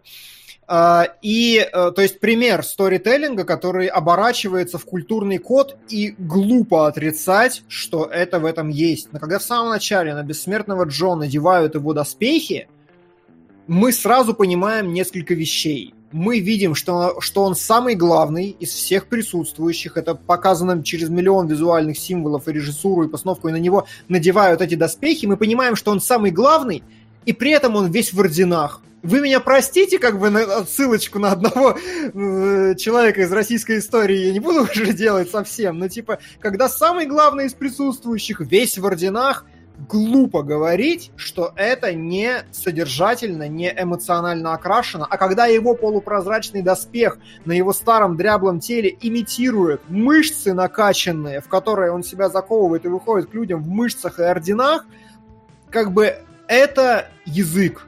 Это не э, может быть раскрытие темы глубокой, но каким-то образом у целого ряда произведений, и, как правило, невероятно талантливых Сука. произведений, когда ты начинаешь э, просто смотреть за счет вот таких вот мелочей, вроде просто навешанных орденов, они, они вот реально, эти навешанные ордена, вот для меня, они, они резонируют просто с таким культурным пластом сразу, что, что это и есть раскрытие темы в достаточной степени. И именно поэтому я так восхищен Mad Максом с точки зрения сторителлинга и проработки сеттинга, потому что вот этого вот вот-вот там, ну, безобразное количество. Просто вот в любой фразе, в, в огромном количестве вещей, особенно когда мы находимся в самом начале и смотрим на вот проработку этого сеттинга, ты просто сидишь и восхищаешься тем, насколько широкий культурный код и багаж заложен в каждый сантиметр. То есть, как Кстати, бы, когда это не проговаривают ртом, это еще больше, чем если бы это проговаривали ртом. Вот, Вот, что я кстати, хочу э, я хочу заметить, что я когда смотрел, и мне это бросилось в глаза, и вот сейчас ты как раз скинул кадры, которые это под, ну, тот кадр, про который я хотел сказать, вот открой сейчас седьмой кадр, который ты сбросил, и вот мне кажется, что вот эта гора, она даже специально сделана в форме грузовика. А, прости-ка, сейчас я найду. С- Седьмой кадр. А, гора. Гора в форме Ты в гру- эфир-то вставь. Я вставил в эфир. Я- я не вижу. Кунгуров. А вот за сюжет мать Макс обидно было, ибо это тоже движение, что и в фильме, по крайней мере на мой субъективный взгляд. Так что отдай печеньку Васе. Решетка даешь Спасибо, подчеркивание. Да. Гунгуров не проходил Мэд Макс, он даже не знает, в чем там сюжет Сука. заканчивается, чем. Он видел начало сюжета, где члену бензопила в голову попала, и Мэд Макс, блин, пол игры собирал машину. Не, не, не, не, я больше делал. Ну, боль, на арену ты приехал, наверное. Не помню уже сейчас. Во, не было уже арены. Он и не Вот, помнит. э, седьмой кадр, вот, э, по крайней мере, не знаю, мне вот, э, собственно, своими очертаниями эта гора прям напоминает грузовик. У нее даже колесо Ну, вон какое-то быть. такое темное есть, э, и, и- и прицеп вот сзади, то есть вторая гора. Вот, и я Я больше... пор не вижу грузовик. Где Вася? Сейчас, дайте вот мы- мышкой покажу. Сейчас, нарисую тебе грузовик. Вот смотри, вот это капот, вот это кабина, вот это колесо, вот это вот у него прицеп. Вот. Ну я да. не вижу в эфире мышку, но я понял наконец. Сейчас появится Да, мышка, э, там все увидишь. Вот. И мне э, больше всего в Mad Max, что меня вообще поражает, это, в принципе, да- даже, может, не история, не лор, хотя они тоже крутые. Меня, э, во-первых, поразило, когда я посмотрел э, кадры со съемок, как это действительно снимали, что это реально рабочие машины. И что меня в них поразило больше всего, то, что у них продуманы э, нужные для экшена заранее про- какие-то особенности в этих машинах. То есть, когда у нас загорается движок, э, у главного вот этого их э, трака, у него опускается ковш, и он этим ковшом тушит э, свой пожар который Мгм. на, на нем горит. То есть, и есть там, да, какой-то вот кран, который за- захапывает какой-то кусок брони и начинает его отдирать. То есть, э, в каждой машине, там, во-первых, мало того, что в каждой машине у какого-нибудь особого человека продумано еще, можно сказать, некий его образ визуализирован в виде этой машины. Вот, так мало того, еще и функциональные какие-то вещи в этом образе, они работают ради экшена. И вот это вот меня поразило, то, что, что это не просто нарисовали, что это сидели, сделали так, чтобы оно, во-первых, работало, и во-вторых, чтобы оно смотрелось круто. Как, э, по-моему, э, я не помню, Миллер это сказал, ну, кто-то из... э, по-моему, Миллер это так и сказал, что я хот... единственное было требование к машинам, чтобы они могли ехать э, 100 км в час по песку и не ломаться. Или там 100, 140 км в час по песку и не ломаться. И то есть сидели и делали эти машины, и они их реально сделали, там что-то 80 или около того автомобиля, и это охренеть просто. Вот э, так, такая работа с, не просто как с декорациями с машинами, да, не просто как с как пропстом, да, э, а вот именно чтобы у них еще и функциональная какая-то значимость была, и она еще и рабочая была, еще и в рамках экшена она правильно была состыкована со всем остальным, это вот меня больше всего поражает, наверное, в Mad Max, даже больше сюжета и всего остального. Ну, поэтому они- Сука! Выбились из, из бюджета. хочу еще. Решетка хочу еще. Решетка хочу еще. А, да, кинологи. Ага, ну, тогда на Дюрарара. И да, мультяшный Васа шикарен. Спасибо. Спасибо. Ой, а Дюрарара-то- еще. А, не, Дюрарара нет. это сериал, но я не помню, короткий ли. По-моему, нет. Да я про то, что он почти... Он на третьей строчке. Ну и отлично ему. У нас, правда, следующий эфир, наверное, кинологи. А А, может, если мы пропускаем, то сериалоги. Если не пропускаем, то кинологи.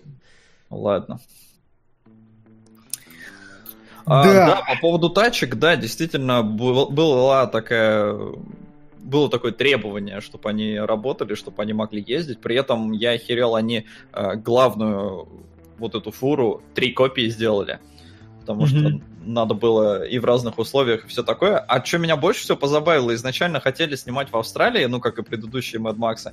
Здесь поэтому тачки все праворуки э, ну, в смысле, здесь уже нет. Э, До этого были. Но в Австралии были какие-то дожди, там э, все пустыни размыло, в них выросли какие-то цветы, и Миллер такой, не, ребята, это не просто апокалипсис, давайте в Африку. И снимали в итоге в Африке на какой-то лютой жаре. Они где сломали какую-то гору, там, которую не надо было ломать, на них там чуть ли не в суд подавать хотели. Ну да, да, там были проблемы, что приезжали местные власти, посмотрели, ну такие, не, все херня, нормально, ребят, работаете. Я думаю, что денег они в экономику нормально там влили, э, потому что жили неподалеку и, очевидно, там закупались и едой, и всем остальным. Э, А производство кино, оно всегда приносит деньги в те места, где снимают, тем более, блин, это Африка, там в целом не очень богато, поэтому Мгм. они явно были рады. А, И в, э, в итоге, блин, на, на жаре я вообще не понимаю, я вычитал в любопытных фактах, что у них тачки были без воздушных фильтров. Я вообще не понимаю, как это возможно, потому что там мельчайшие... Ну, они несколько движков угробили только потому, что те пыли наглотались, и все.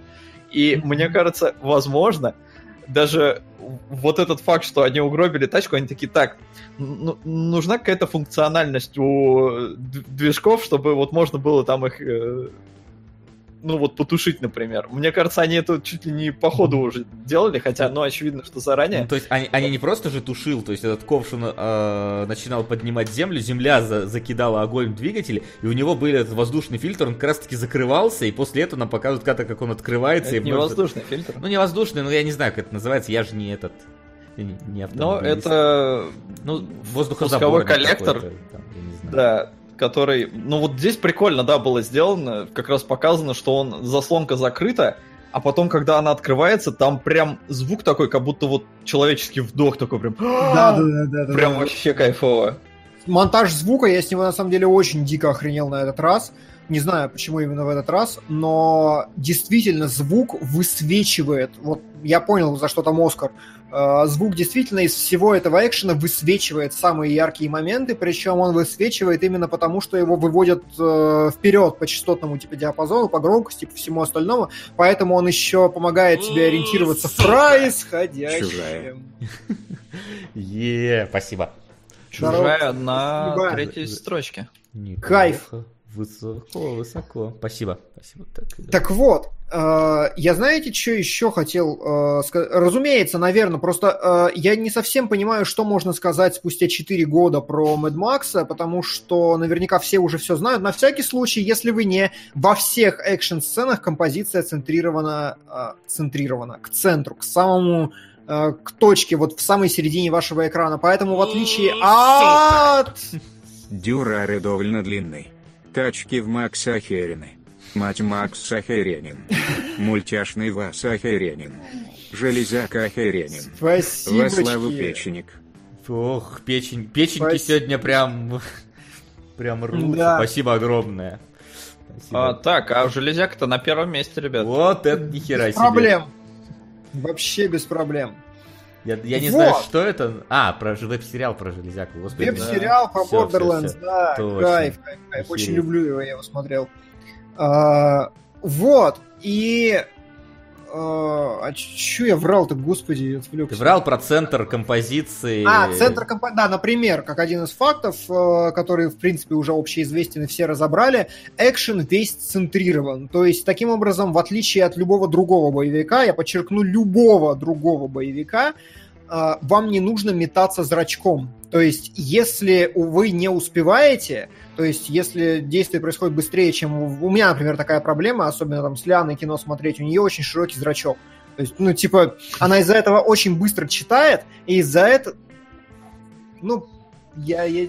Да, она очень быстро читает, и, и она очень близко сидит в кинотеатре, потому что ее, как бы, вот, э, ну, это действительно переменный параметр от человека к человеку, и хватает ухватывать все происходящее. Я, Мне кстати, нет. тоже на четвертом-пятом ряду обычно сижу всегда. Вот, а я далеко, ну, типа, мне вот надо в середине как раз сидеть, мне Мгм. не хватает, мне очень часто бывает сильно крупно, я не люблю. Вот, и если вы, типа, меня, если вам не хватает времени, чтобы быстро пробежаться по экрану, то вы точно всегда будете смотреть туда, куда надо, понимаешь?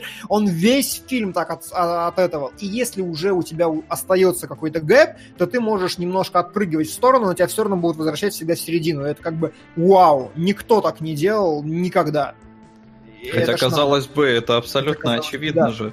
А, Но Да. при этом тот же Майкл Бэй, вот за что последние трансформеры вообще смотреть невозможно, последние штуки три. Потому что там экшен скачет.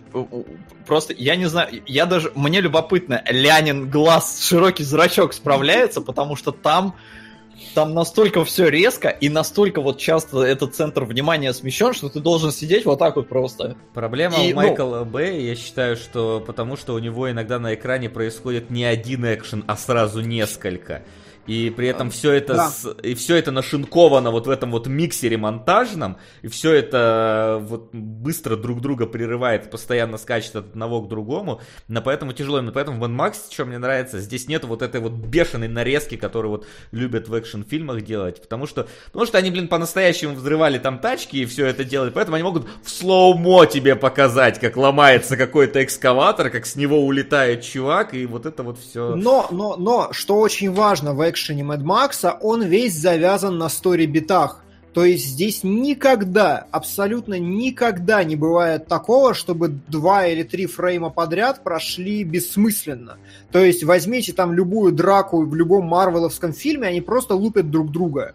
Ну, там, практически любую, за редким исключением, которые ха, подтверждают правила. Подтверждают правила, потому что вы их помните. Все помнят драку там Железного Человека с э, Капитаном Америкой и с этим, потому что она как раз нарушает правила. с этим. Если кому-то было интересно, как работает как работает эта фраза про нарушение правил, именно вот так. Так вот, э, в Mad Max весь экшен завязан на стори-битах. И поэтому максимально, максимально важно смотреть за тем, что происходит по сюжету. То есть нам всегда показывают, кто, куда, как это изменило ситуацию, что произошло.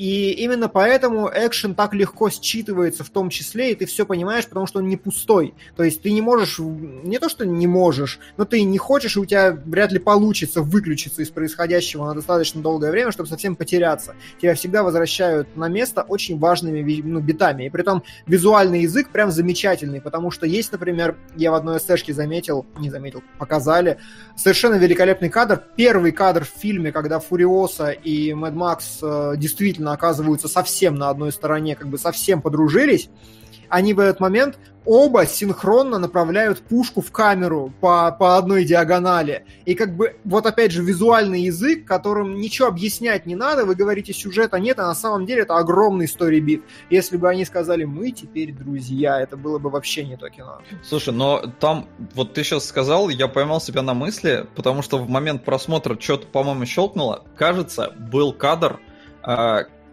Короче, нам никогда нормально вроде бы не показывают Фьюриосу и Макса в одном кадре, пока они во фронт, ну, пока они притираются друг к другу. Возможно. Как только у них общее что-то, нам показывают широкий план, по-моему, сзади, где вот слева Фьюриоса за рулем и Макс справа. Когда, mm-hmm. ну, они вот, вот только начинают притираться.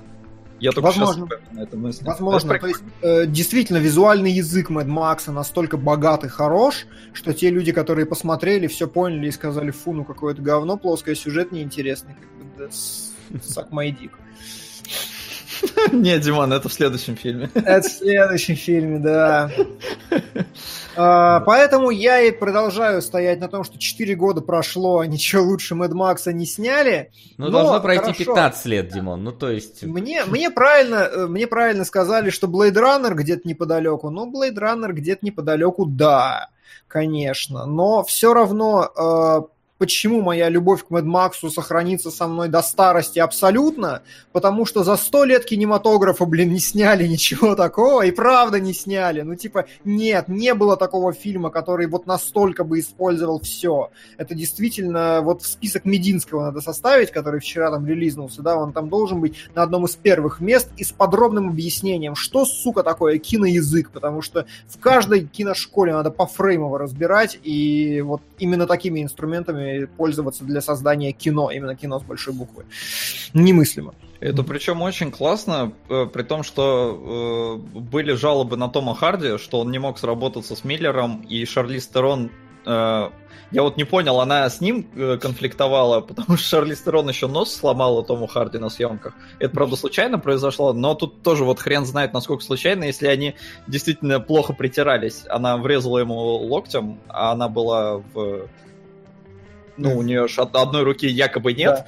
Да. Она была в такой зеленый у нее рукав был. Ну и очевидно, что железка-то сверху была. И, в общем, она как-то... Сука! Ранга О, ранга О, а. а. Откуда он там А взял? Там же нет А. А мы не разбирали разве? Нет. Нет. Зачем я его смотрел четыре раза? Ладно, хорошо. А, вот, и...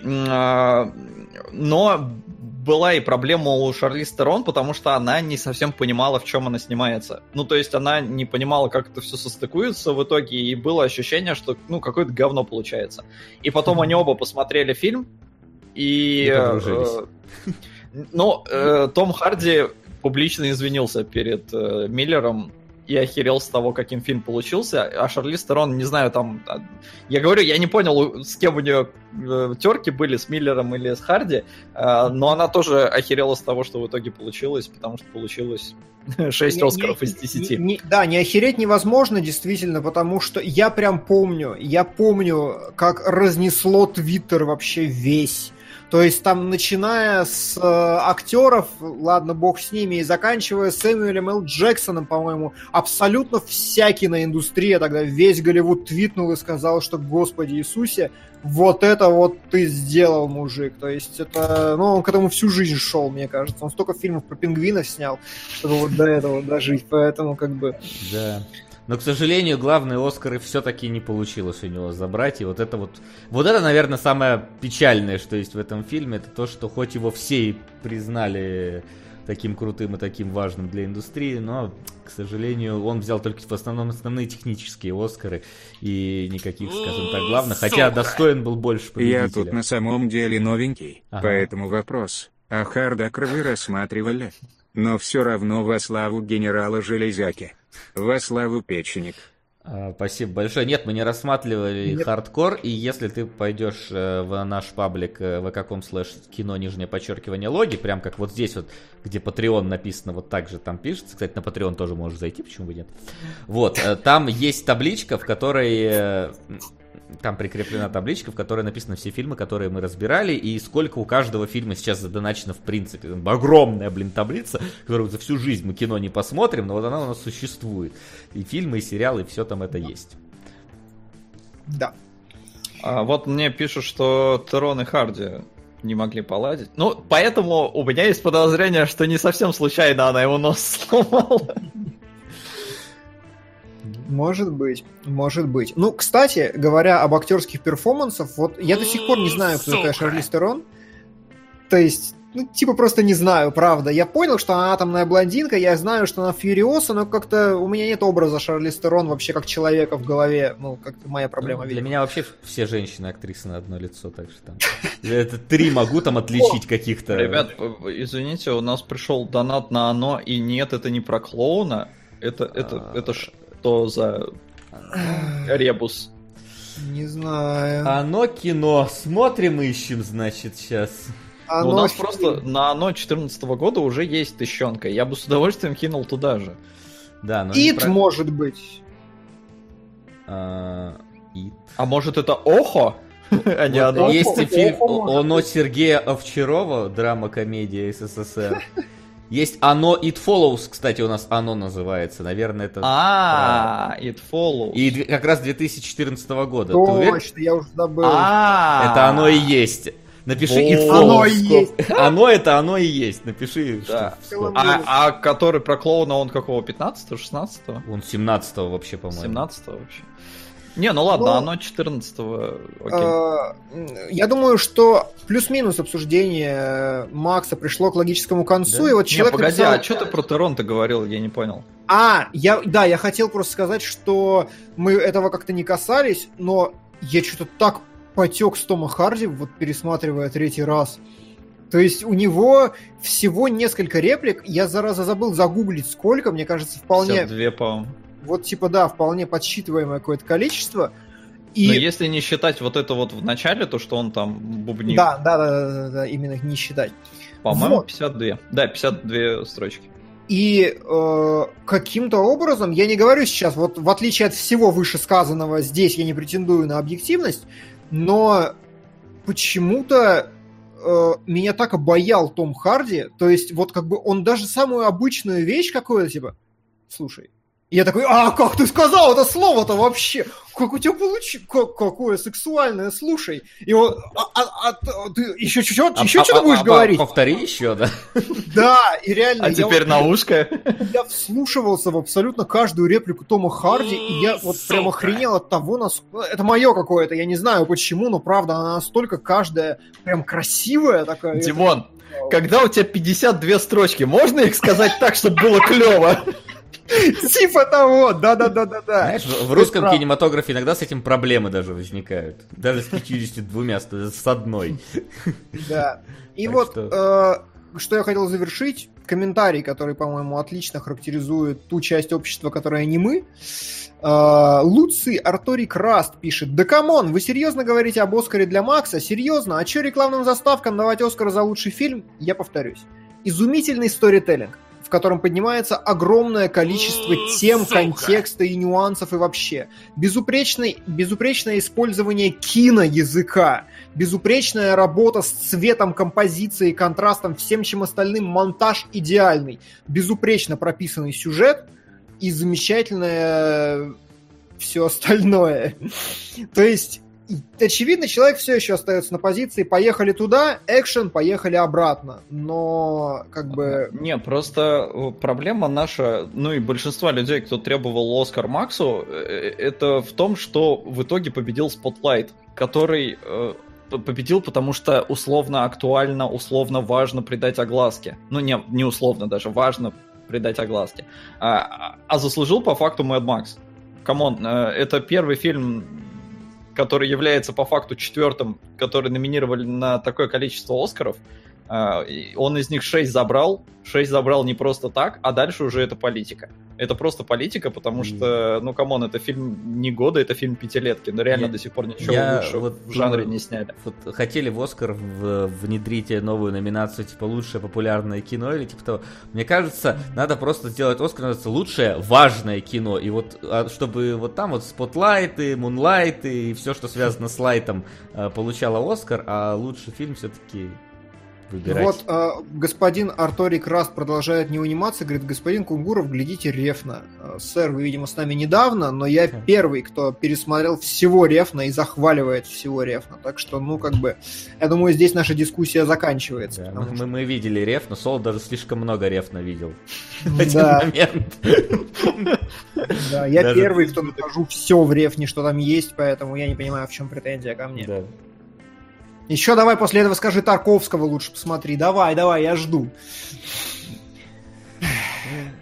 Ну Потом что? Бергмана. Угу. Бергман. Да, все, да. давайте, потому что дальше еще лучше. Ой, То есть да. фильм не лучше, фильм, но дискуссия сейчас будет еще жарче. Будет. я, я позволил сделать себе крафтовую афишу а, для Мэнди.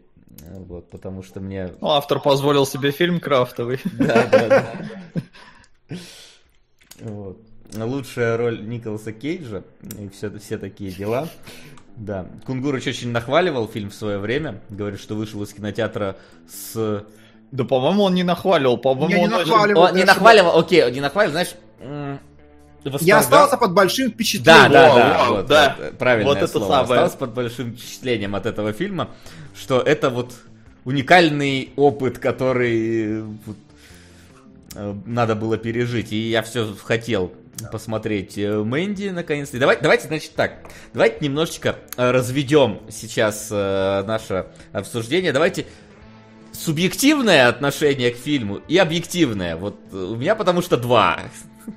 Неплохо. Я, у меня, пожалуй, тоже. У меня, пожалуй, тоже. Но ну да, да, давай. Да. Давайте. Мне, конечно, интересно, что скажете вы, потому что я когда-то уже свое сказал. На всякий случай э, повторю, чтобы изначально в этом контексте быть. Первый раз, посмотрев Мэнди, я ни хера не понял. То есть вообще, я типа, ну, даже эстетически, типа, я не очень вклинился. Я смотрел какую-то сраную сичь Потом я такой отошел от этого дерьма, знаете, вот как от неонового демона, только неоновый демон точно красивый и сич. А здесь я такой вышел, типа, какого вообще хера? То есть вообще какого, вообще какого хера это было? Потом сижу такой, думаю, но если я под таким впечатлением, то было заебись. Да. Вот примерно так описывается. У меня субъективное мнение заключается в том, что я, во-первых, сука, чуть не уснул нахрен. Ты еще сказал посмотреть его обязательно перед сном.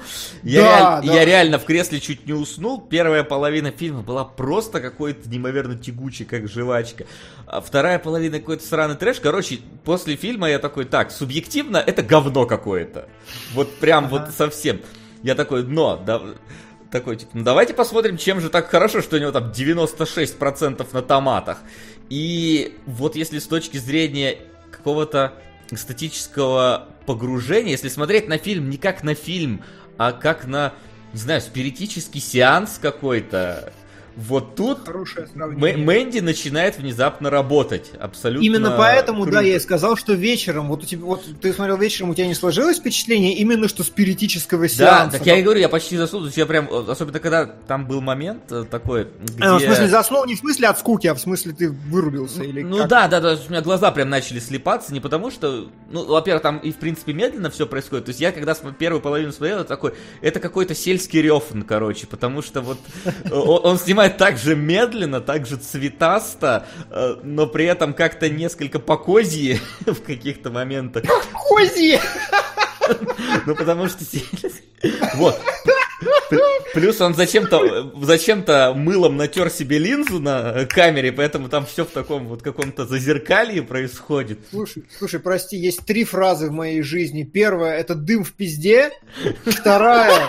Что? Ну, типа, э, просто сестра Лианы такая и говорит, типа, ну, Ну, это же как, ну вот как, как это говорят, ни туда, ни сюда, как дым в пизде. Это первая фраза. Вторая фраза в моей жизни вообще по уровню эпичности. Это э, в подкасте «Адовая кухня», я уже забыл, кто это сказал, говорит, приходишь домой с похмелья без чешуи. И я такой, вот, да. И третье теперь, когда я буду выходить с фильма типа «Воскресенье», я буду говорить «снято по козье». Потому что я прям вообще аплодисменты. Великолепно. Да? Ну ладно. Да, Хорошо. продолжай, прости. Вот, да. Плюс еще там, э, говорю, эту линзу на камере мылом каким-то намазал, поэтому все в каком-то вот зазеркалье, все разблюрено. Вот. И когда там начался, а там прям длинные-длинные кадры э, идут просто. То есть, ну вот прям как Рёфан любит. Вот. Явно чувак на, не- на него ориентируется.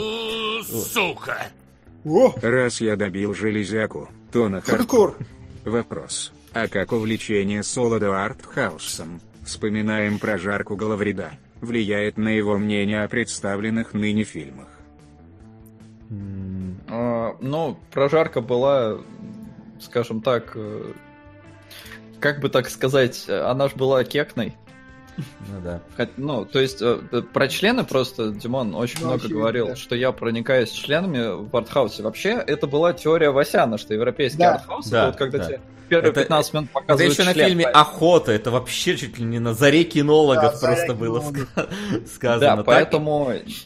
И, и тут есть. Да тут, да, тут тоже есть. Э, Кстати, блин, я не знаю, я так тащусь с этого актера. Ну, Я вот думал, с этого члена.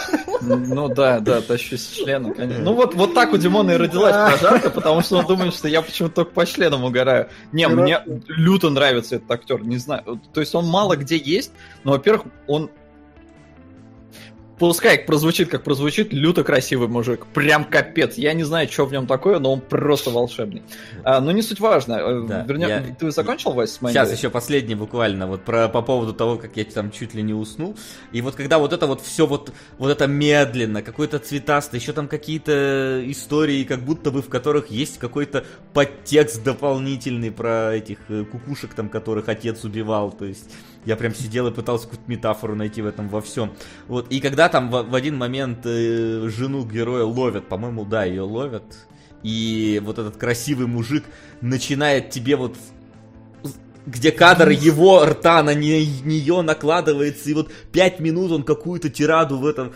Я вот реально чуть не провалился. Вот э, помнишь э, в фильме «Прочь», где главный герой сидел на этом кресле и внезапно проваливался? Вот сука, по-моему, так же внезапно провалился.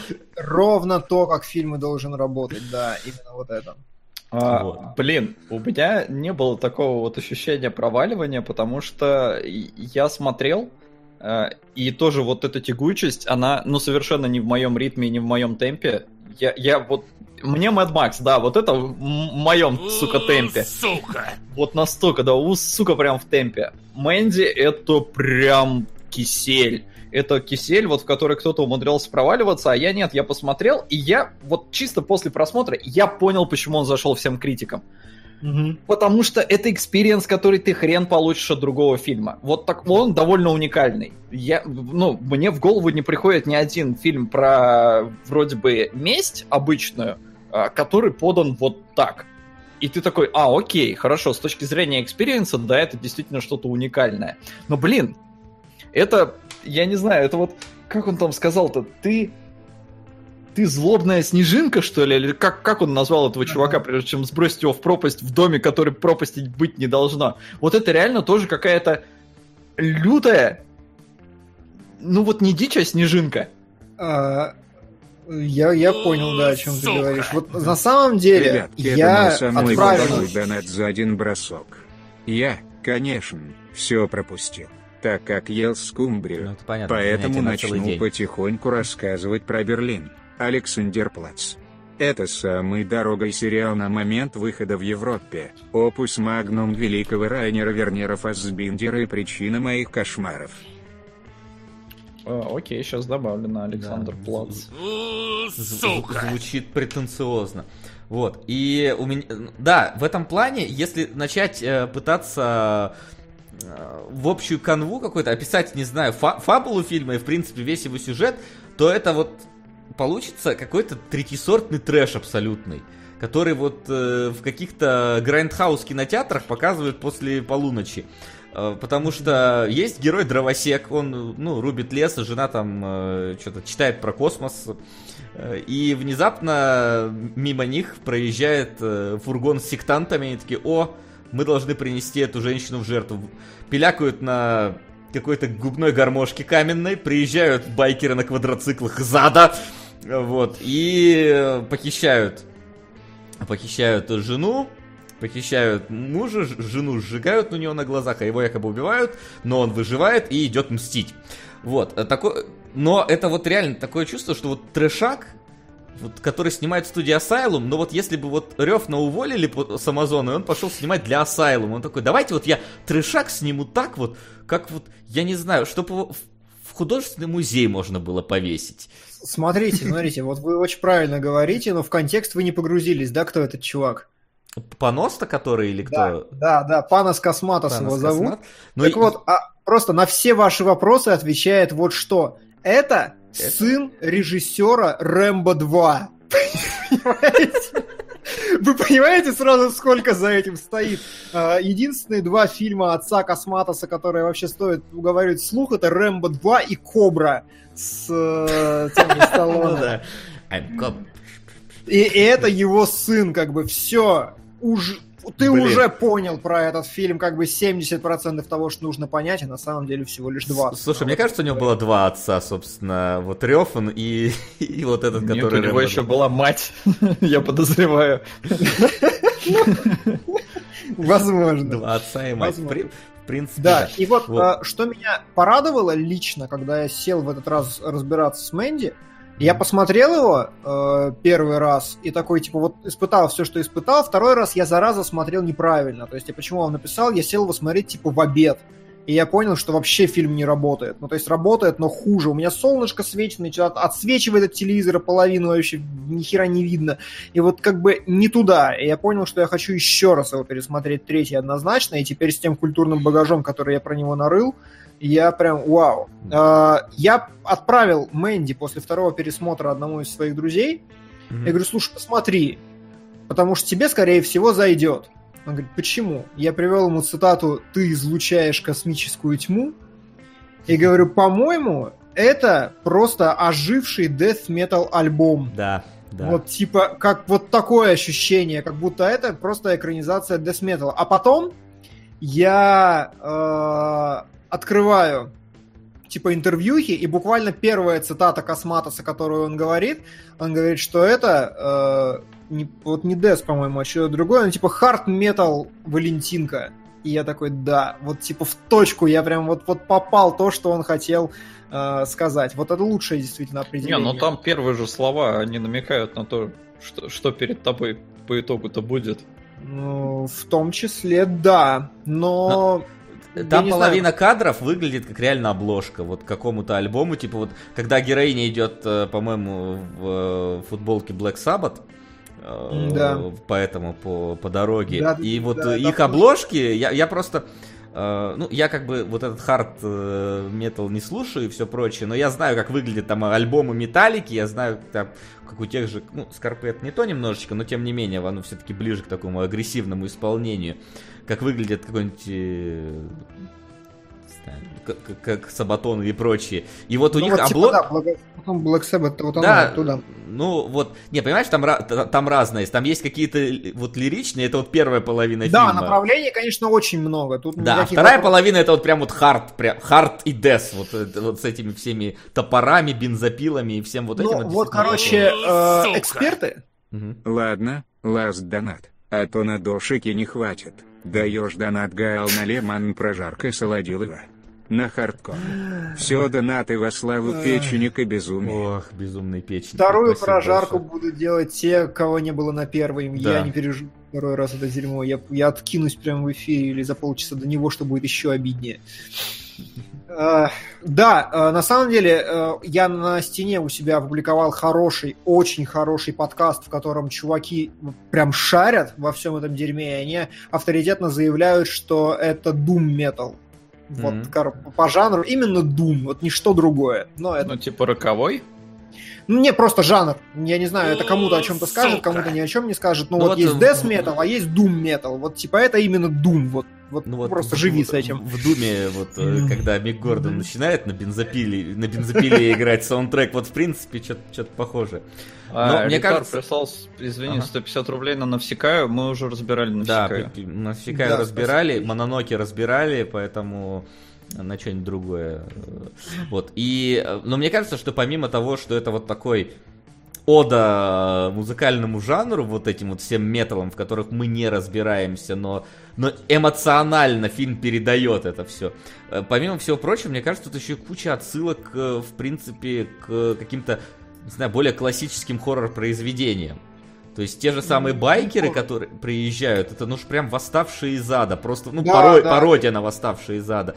Я не Это знаю, прям- э, как- какие-то дохлый олень, это вот, ну это ж антихрист просто вот э, Ну, вырезанное нет, ну, оттуда. Антихрист точно не туда. Ну, не, не туда, но оно вот по, по ощущениям, я вот как будто вот в некоторых местах я такой, ну вот это как будто бы вот отсылка к каким-то вот фильмам, которые я уже видел. Блин, ну когда... э, Извините, Иван, просто отсылка, которая... Я думал сейчас, ну, должна заиграть... тун-дун, ту-дун, тун, ту-ду-ду-ду-ду-ду. Когда он начал отливать топор этот, реально Iron Man какой-то начался. Там Ну, все вообще похоже, и как он выливает, и ракурсы. Реально, только музона не хватало. Ну, только это не на то все-таки. говоря об отсылках и всем прочем, да, безусловно, это вот тот самый постмодерн, который мы заслужили, что называется. Это вот, э, я, я назвал его э, творческий метод Тарантино Кадзимы. Когда у тебя есть какой-то, э, очень хорошо это описал, описали как индивидуальный культурный троп, то есть у тебя есть какая-то вот своя история, э, как Кадзима смотрел триллион фильмов всякого дерьма и просто цитирует их направо и налево, потому что ему норм. Как Тарантино делает примерно то же самое. И режиссер Мэнди вот использует метод э, Тарантино Кадзимы. У него есть свой вот этот культурный троп. Действие происходит в 83 году, и именно в 83 потому что в 83 он взял свою первую кассету в видеопрокате. И когда его спрашивают, типа, какой у него источник вдохновения, он называет, э, господи, я забыл, как этот фильм уже называется, вот его я не выписал, э, типа что-то меч и волшебник какой-то, прям, я посмотрел трейлер, прям ну, такая вот трешня-трешня вообще с э, VHS. И среди прочего, там... а не э, книжку так- она читает с этим же названием? А, нет, там Серфинс, а, с- не помню, про книжку мы еще поговорим, там, Мгм. ёб твою мать вообще. А, так вот, а, мне Нет, очень, там со- очень советуют фильм «Фантазм», я опять же посмотрел кусок, и я дико угорел вообще, с, типа, да, это очень похоже. И весь, Вася правильно сказал, Grindhouse, именно что grindhouse, нулевых, как вот, вот источник вдохновения для всего происходящего вообще, и топоров, и всего остального, это действительно, ну, типа, есть.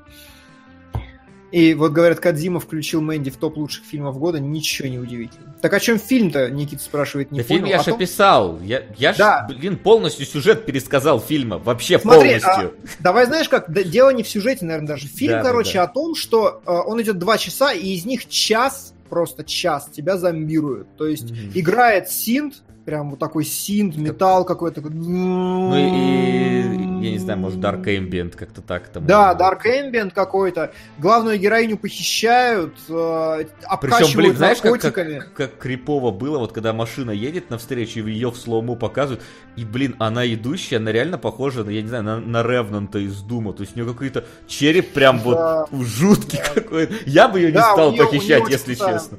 У нее реально, она просто принцесса для десметала. Реально. Г- Уже написали, что она уродливая и стрёмная баба, но она реально выглядит просто как принцесса десметала. И э, тебя гипнотизируют на протяжении часа вот этого, вот этим кошмаром, потом ее обкачивают наркотиками, ты смотришь 10 минут просто в одно и то же лицо, которое говорит тебе какую-то чушь, потом тебе показывают, как ее сжигают, а после этого главный герой, ну, просто проходит все стадии зла, ада, кошмара, вот этот Эмбиент становится еще более каким-то ужасным, кровавым, он орет, дерет на себе руки в кровь, убивает людей, как только он видит любой вид наркотика, там, кокаин, ЛСД, он сразу делает не просто это на экране какой-то эпилепсии начинает долбиться, и ты как бы, ну, типа, Да. Там Чё? есть момент, Он- где он чуть-чуть язычком пробует какую-то баночку открытую, у него лицо просто расплавляется и стекает. Вот. Да, типа, типа того, да.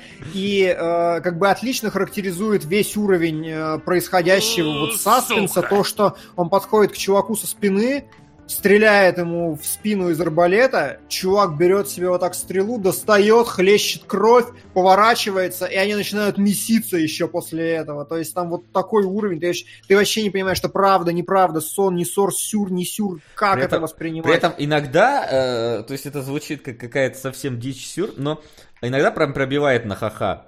То есть, я не знаю, когда во время драки Кейдж заорал, э, что-то там типа это была моя любимая футболка или что-то Да, это, да, да, да, да. э, это сравнимо с вот этим вот его коронной фразой «Нет, только не пчелы из сплетенного человека», которая все, все время Да, Кейдж все- просто, он такие штуки выдает Да. здесь просто. Он Или когда он «Это там пытается заводить бензопилу, подходит к чуваку, чувак достает еще длиннее бензопилу. Что забавно, это дословная цитата из, э, я хрен забыл какого фильма, там то ли «Пятый калибр», то ли «Мэтт Фоксес», то ли что-то еще. Я записал себе кучу вообще хер пойми каких фильмов, но для этой сцены, чтобы вы опять же понимали контекст, Косматос сказал, что, говорит, так, для второй половины фильма посмотри, пожалуйста, «Пятница 13 часть 7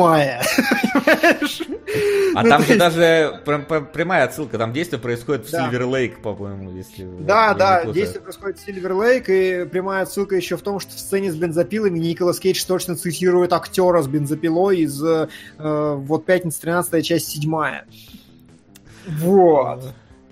А- Ну, я кекал, вот прям кекал в моменте со снежинкой. Вот, вот эту фразу я от него вообще не ожидал. То есть моя любимая футболка для меня, это наоборот было как-то даже драматично, потому что в этой Ну футболке... да, там, там жену сожгли заживо.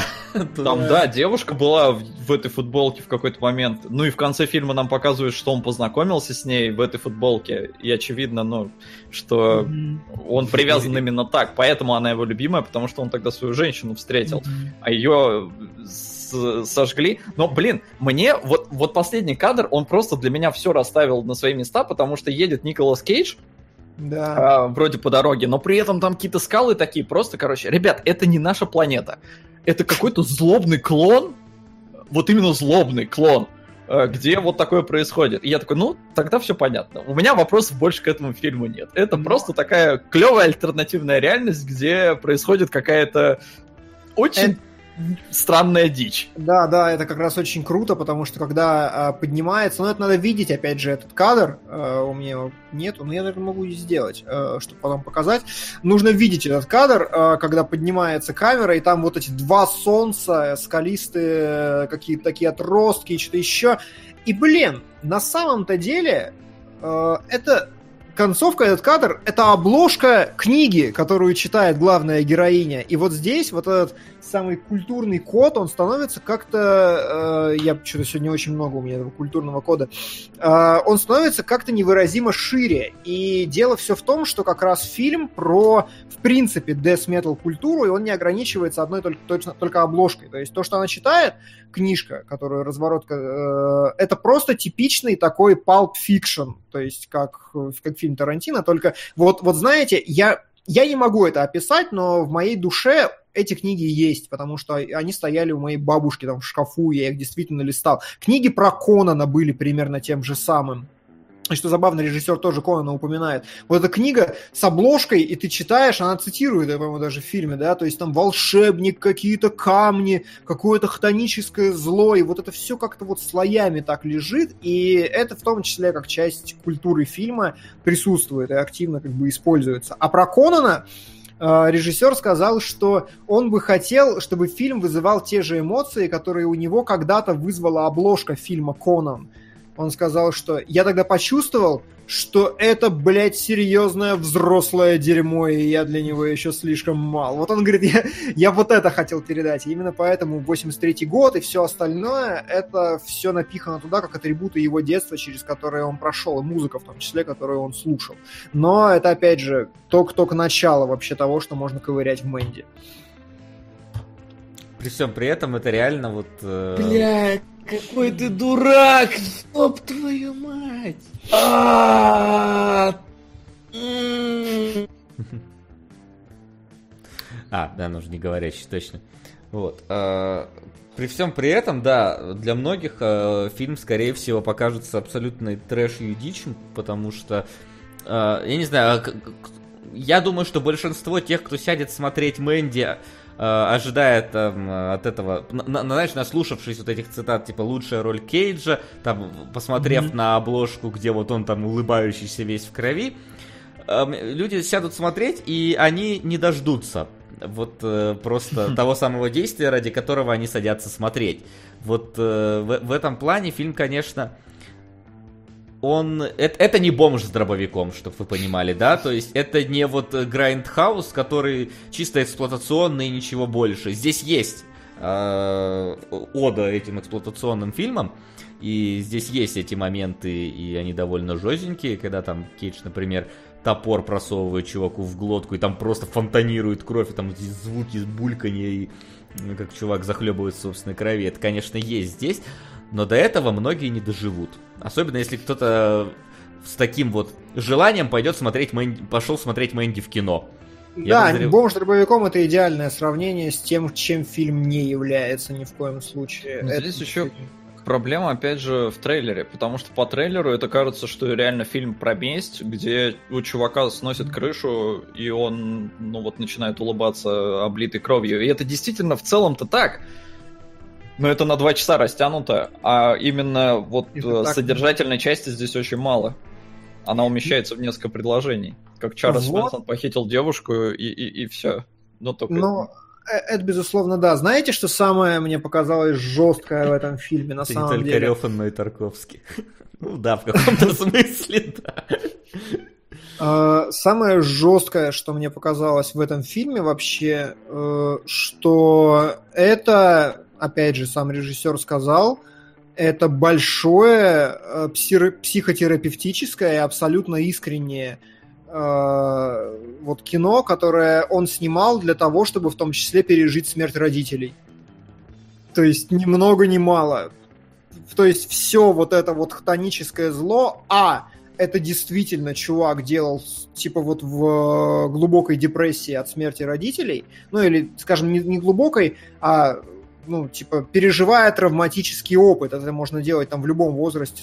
Я не понял, когда это произошло. И второе, он сказал, что он пережирал в школе дохерища э, кислоты, травки, грибов и Ну, вот прочего, это заметно. прочего, прочего, да. Очень много, то есть он действительно понимает, как работать именно с этой фактурой и переносит ее прям, ну, типа, круто действительно на экран.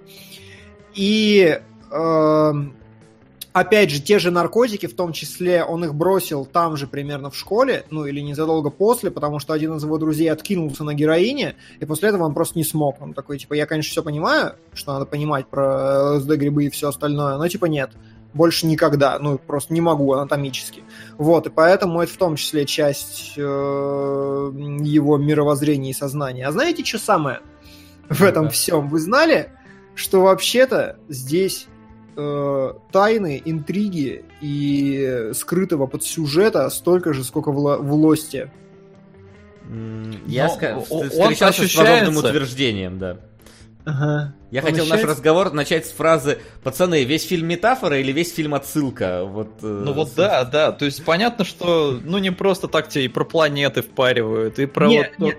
А, а, вот, вот да, не, не то, ни другое, и не метафора, и не отсылка, а просто чистокровный лост. И на самом деле в Мэнди там, короче, ты лезешь смотреть 40-минутный разбор, и такой, ёб твою мать. И такой, вообще-то, да, Николас Кейдж же сказал, что он хотел быть Галактусом в начале фильма.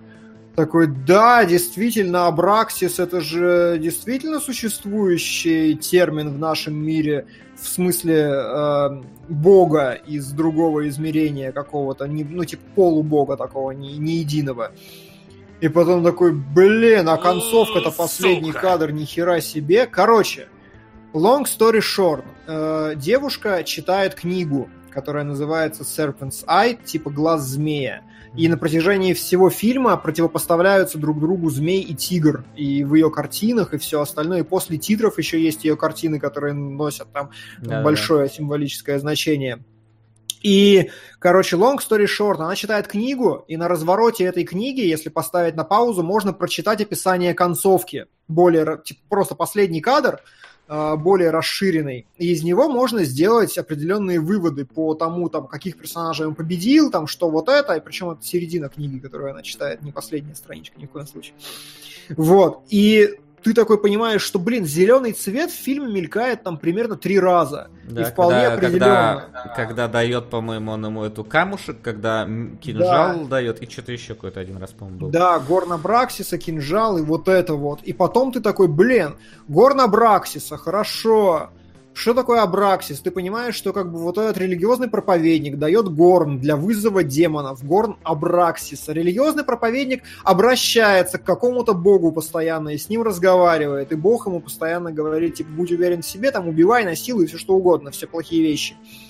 После этого, как бы они вызывают демонов, хорошо, демоны там прибывают, и ты э, в том числе э, можешь заметить, что в конце Николас Кейдж говорит «Я теперь твой бог», и как бы ты начинаешь в это все сращивать и с книгой, и со всем остальным. А еще там есть три мультика, нарисованных в стилистике heavy metal, которые мы смотрели.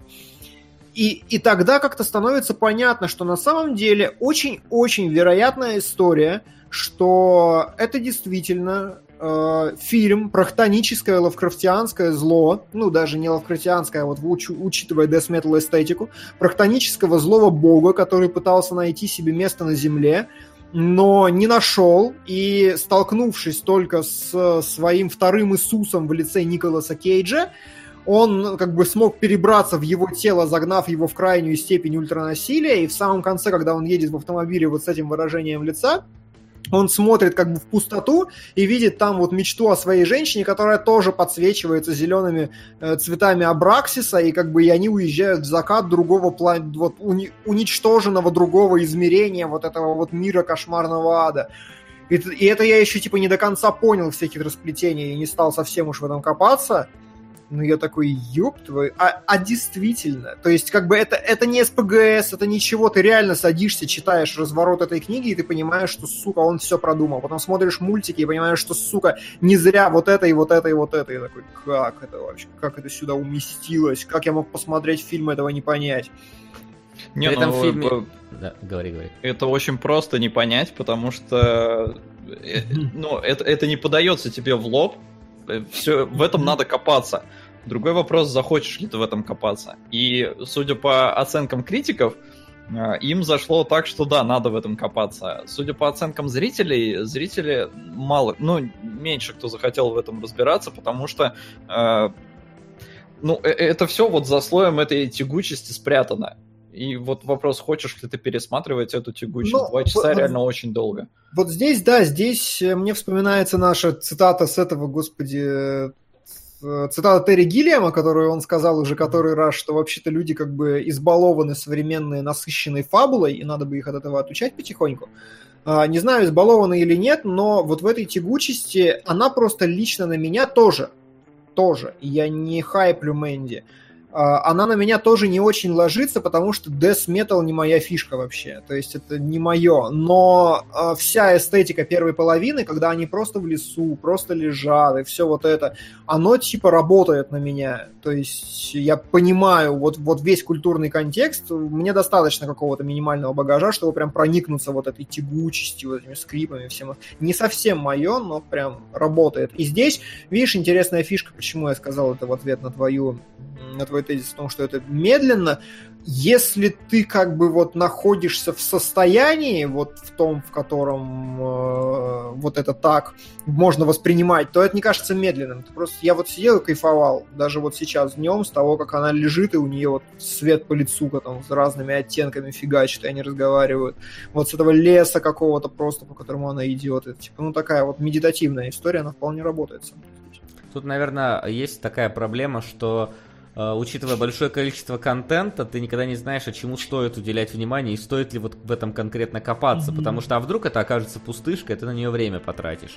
И Мэнди, конечно, не вызывает такого ощущения, хотя э, вторая половина, ну, это типа такая, совсем трешня начинается в каком-то смысле, то есть, ну, поскольку там совсем уже на эти эксплуатационные фильмы пародии, и ты, Мгм. вот, к- когда человек досматривает до этого момента, я думаю, что, ну, такой среднестатистический, который, даже нет, не средний, среднестатистический не досматривает до этого момента, либо перематывает все, все до момента, когда начинается битва на бензопилах, вот, э, такой более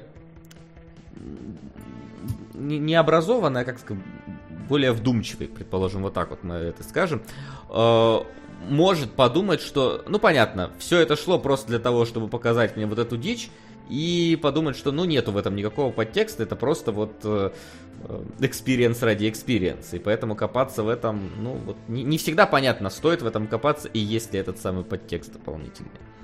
Вот, наверное. Ну, вот, кстати, насчет подтекстов, то есть мы, э, то есть то, что я описал, это как бы даже не подтекст, а это Да. именно тайна, скрытая в фильме, э, прошитая туда прямым, она, ну, как бы не под, я не знаю, другое Ну, слово ну для да, этого. да, окей, хорошо. Знаешь, это, сюжет. это так, Но- та- та- так же, как э, в этом, в, в Elder Scrolls была какая-то Да. загадка с этими, со светлячками, которые, типа, предсказали конец света. Типа того, да-да-да-да. Вот, а, но здесь и касательно подтекстов-то на самом деле, если смотреть, как раз э, в описании этого фильма я услышал то замечательное слово, которое сломаю язык, если выговорю еще раз, но э, в нем ведь действительно, опять же, есть типа примерно все. В нем есть дружба и старый друг, В нем есть э, любовь, семейные отношения, состоявшиеся, не состоявшиеся. В нем очень много э, насилия, секса, и вообще фильм очень легко раскладывается по любому там фрейдизму. Там эго, суперэго, ид вообще просто вот так вот. То есть там понятно, что есть что, если в это засесть. И э, очень интересно, опять же, это вот, знаете, вот та история, моя любимая про СПГС, когда автор этого не подразумевал, но э, есть такие вещи, как все-таки бессознательное, и глупо отрицать бессознательное, типа только очень необразованный человек будет это делать, что называется. И э, очень много в этом фильме, например, в том числе, не только вот то, что там люди трахаются в телевизоре, но э, каких-то символов маскулинности в том числе. То есть, когда главный герой в очках, как у Кобры, у этого, у Сталлоне в таких авиаторах отпаивает себе этот меч. Сам, сам мей, э, топор вот этот, который обязательно с таким с проникающим жалом, и как он в рот его засовывает чуваку. Ну, типа, come on! Копьем в рот убить человека в таком фильме, я не поверю, что это просто так, даже если он этого прямо не подразумевал, но в этом фильме секс играет в какое-то Да невероятное... ладно, не подозревал. Ему в конце этот такой, чувак, хочешь, я тебя отсосу, только не убивай меня. Вот, тоже Всё верно. он да. подразумевал. Да, да, тоже верно. И вот сама, кстати, тоже замечательный прыжок вот между его состояниями. Вот хочешь, я тебя отсосу и все остальное. Блин, ну тут я тоже, кстати, угорнул, потому что Ну да. я ну, не он там ожидал. затирает про Бога, про Да, посланника да, и на он в и какой-то момент даже такой, чувак, да я тебя не боюсь, это ты должен, это мое место. Хочешь, я тебя? Блин, это, Да. это Ой, такая уже степень отчаяния. Ой, там Краст все никак не успокоится, говорит, очень необразованный, например, Карл Юнг. Да, Юнг-то как раз был первый, кто отрицал бессознательное. Привет, коллективное. Ты чё, нахер? Ладно. А, так вот, и а, опять же, касательно контекста произведения, например, для меня очень-очень круто легло, я это где-то тоже увидел, зацепился, но натолкнуло меня что-то на эту мысль, ведь первая половина фильма это по сути детство.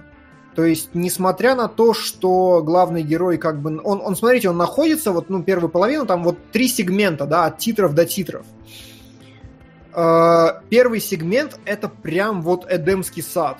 То есть, прям Эдемский. У него отсылки на его любимое детство, там полно, там вот Сильвер Лейк и все остальное. У него там спокойствие, у него там абсолютный дзен, и все хорошо. И после этого, через какую-то вот смерть, потерю и все остальное, он прорывается типа, ну типа в реальный мир, давай это как-то так назовем, да. Э, И вот посмотреть на этот фильм как нисхождение в ад из рая, это тоже, блин, такой сидишь, ё, ка- а, а ведь действительно. И учитывая то, что чувак, например, э, фраза, которую он говорит в конце, Николас Кейдж, я не воспроизведу ее сейчас, в субтитрах она была ужасно написана про какие-то дроны, но типа э, воды, в которых купается мистик, в них тонет психопат, или как-то так он сказал. И это, например, прямая цитата Кэмпбелла, а Кэмпбелл это автор теории тысячеликого героя. И когда вот этот режиссер, который... То есть почему, опять же, я не могу сказать, что мне очень понравилось смотреть Мэнди, но я и восхищен не меньше, чем Мэд Максом, потому что когда режисс... сын режиссера Рэмбо 2 вставляет в свой фильм отсылку на Кэмпбелла, на фильм, в которого есть двойное дно про божество Абраксис, которое не заметило 99% зрителей, ты сидишь такой, ёб твою мать, как ты вообще шил вот это вот. Ну, то есть, я не знаю, Мэнди, по-моему, совершенно великий фильм. То есть, прям вот великий. Он, он может мне не нравиться, он может мне не заходить, но это великое С, кино. с чего, собственно, я, я и начинал. Субъективно и объективно, как этот фильм можно воспринимать. Мгм. То есть, объективно это действительно очень крутая, большая работа. И даже кинематограф... И с точки зрения киноязыка здесь. Да, и с точки зрения, как мы выяснили, еще и сюж- сюжетов, подтекстов, и секретов и, и метафор.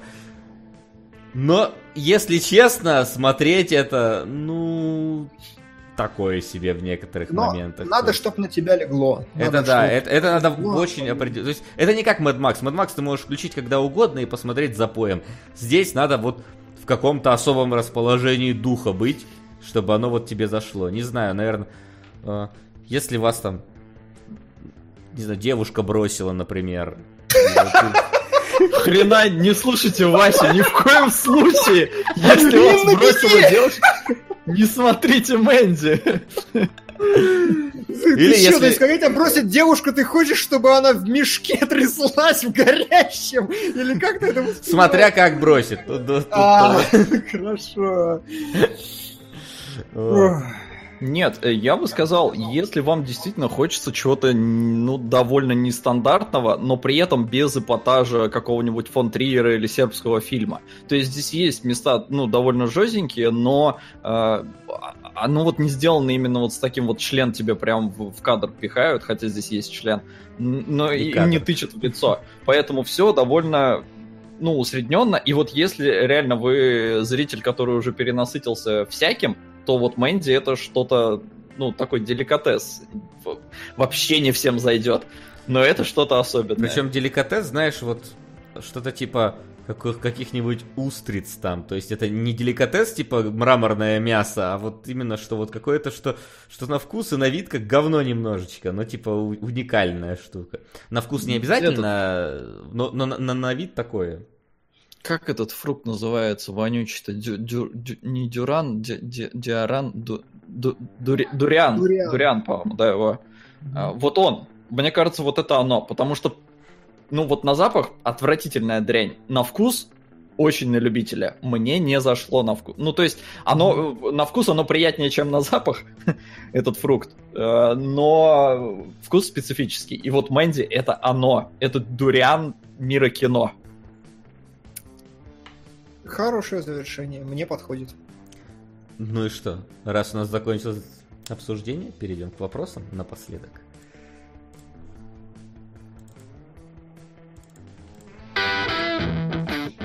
Вопросы?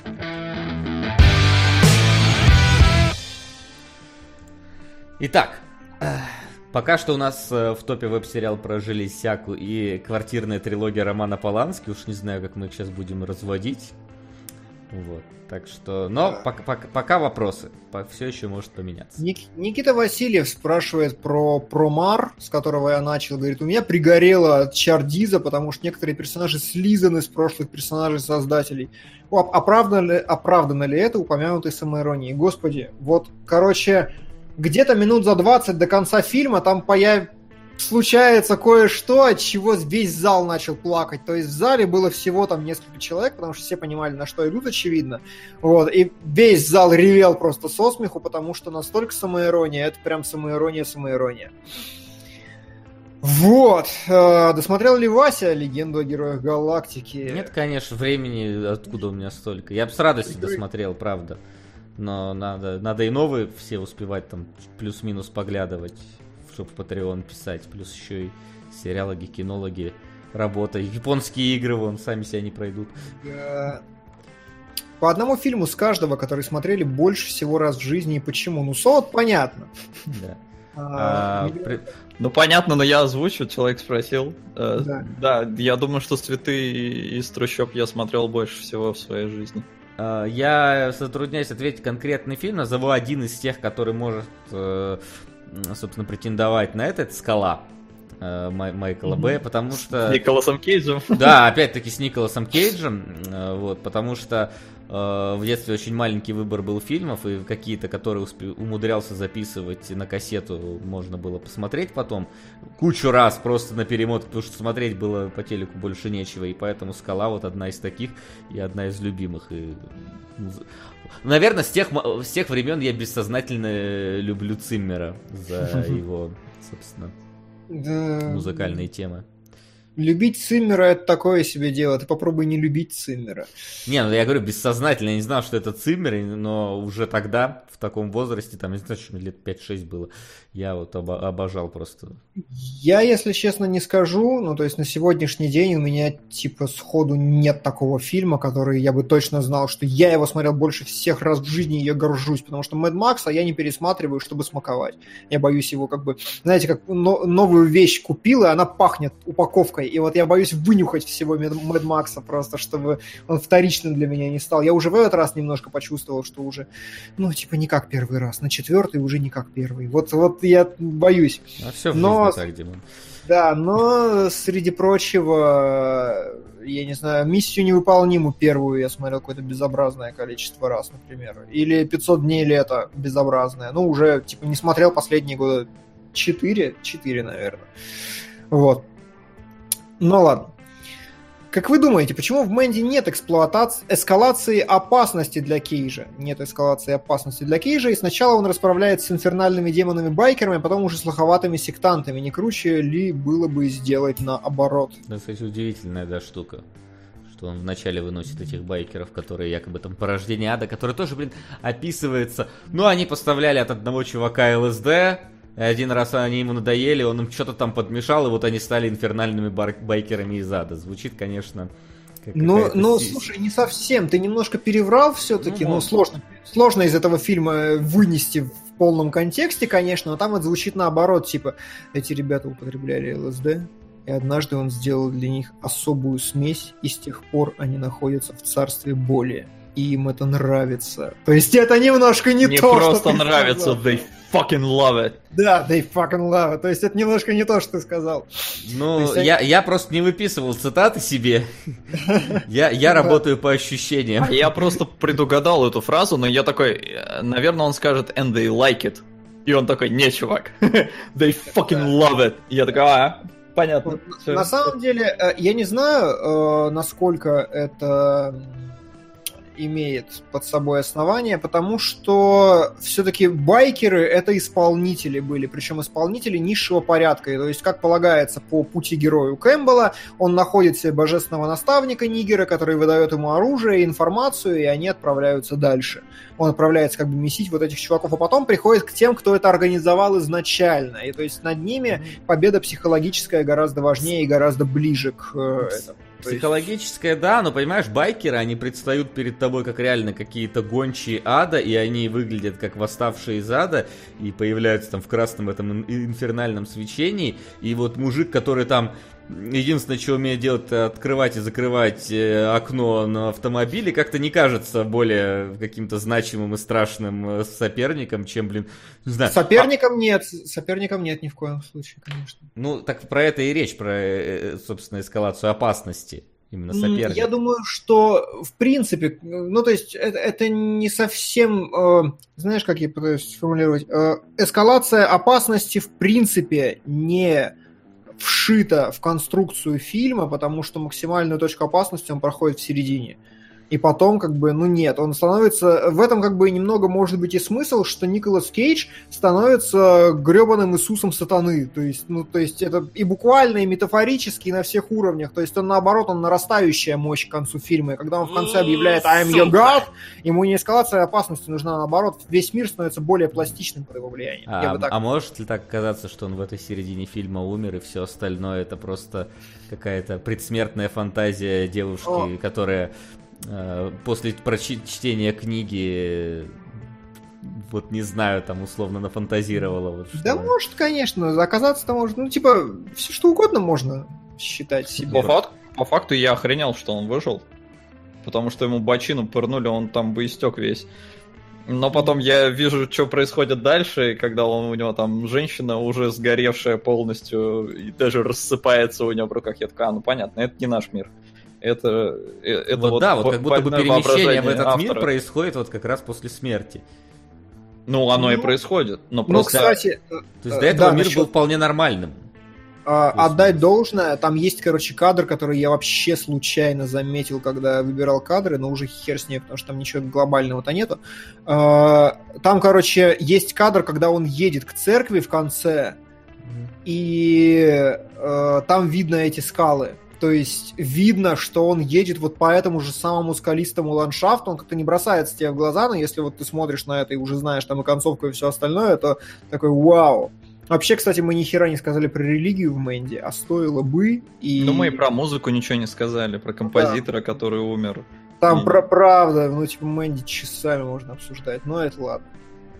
А, Читал, что на предпоказе в воскресенье разразился сюрный срач. На самом деле это смешно, потому что как только пошли титры, я сделал стойку, встал и вышел. Просто свет не включили, встал и ушел нахер навсегда. Забавно будет. А тебя еще обсуждали полчаса потом. А Меня еще обсуждали, видимо, да. Такие, что он себе позволяет? Да, да, да, Где да. пять минут Ну, аплодисментов, которые... Да.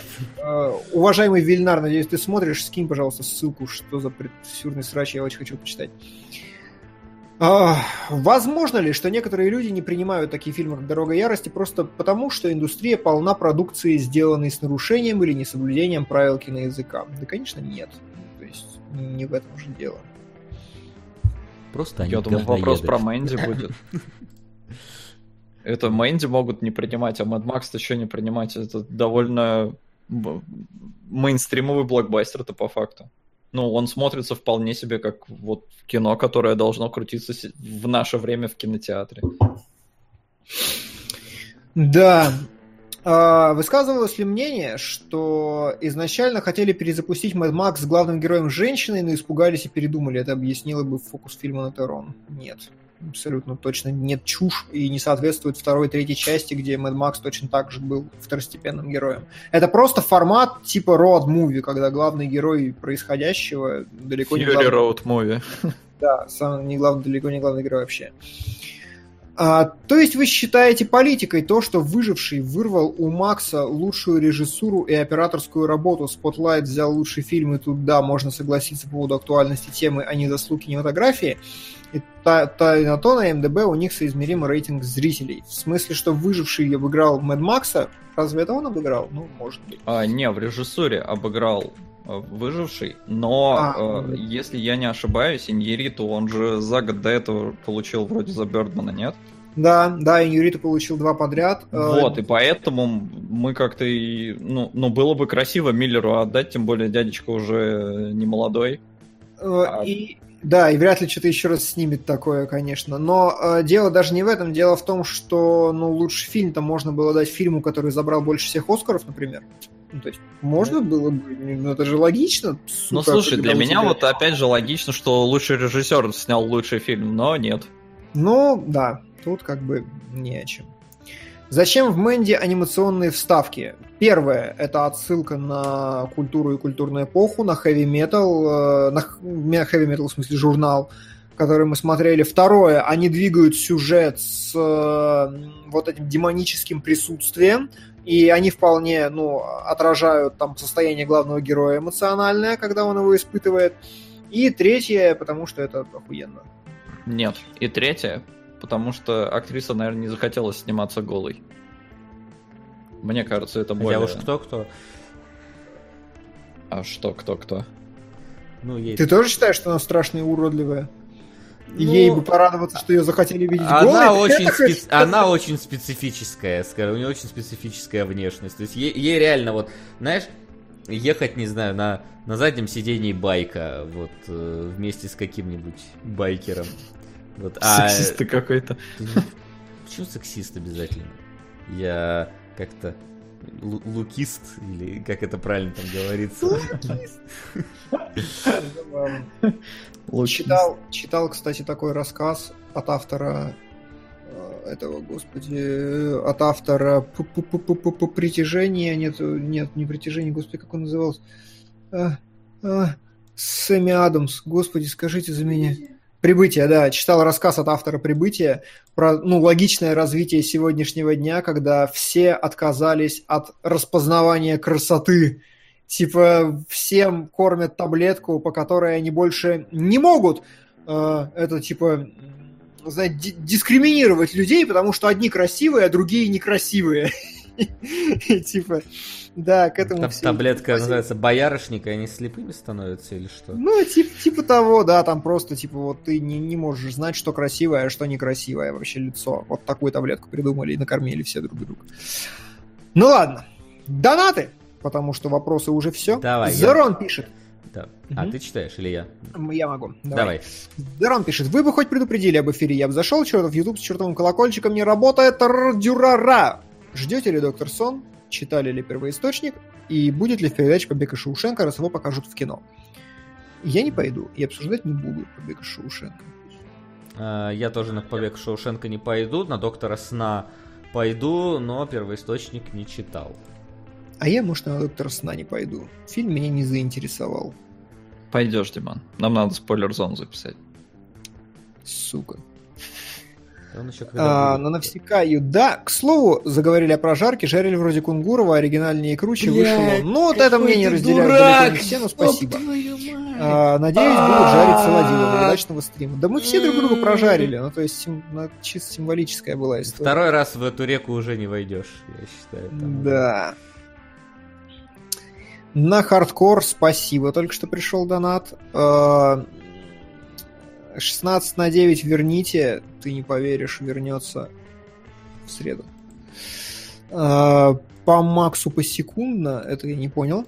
Куда делась зеленая мил- миля на тот фильм, который хотите? Это как раз мы топ обновляем только когда что-то вдоначивается, потому что он слишком большой. Да, а так мы топ-5 берем, которые на момент начала эфира есть, и они вверху лежат. Да. Если кто-то закинул бы даже 100 рублей, мы бы добавили зеленую милю.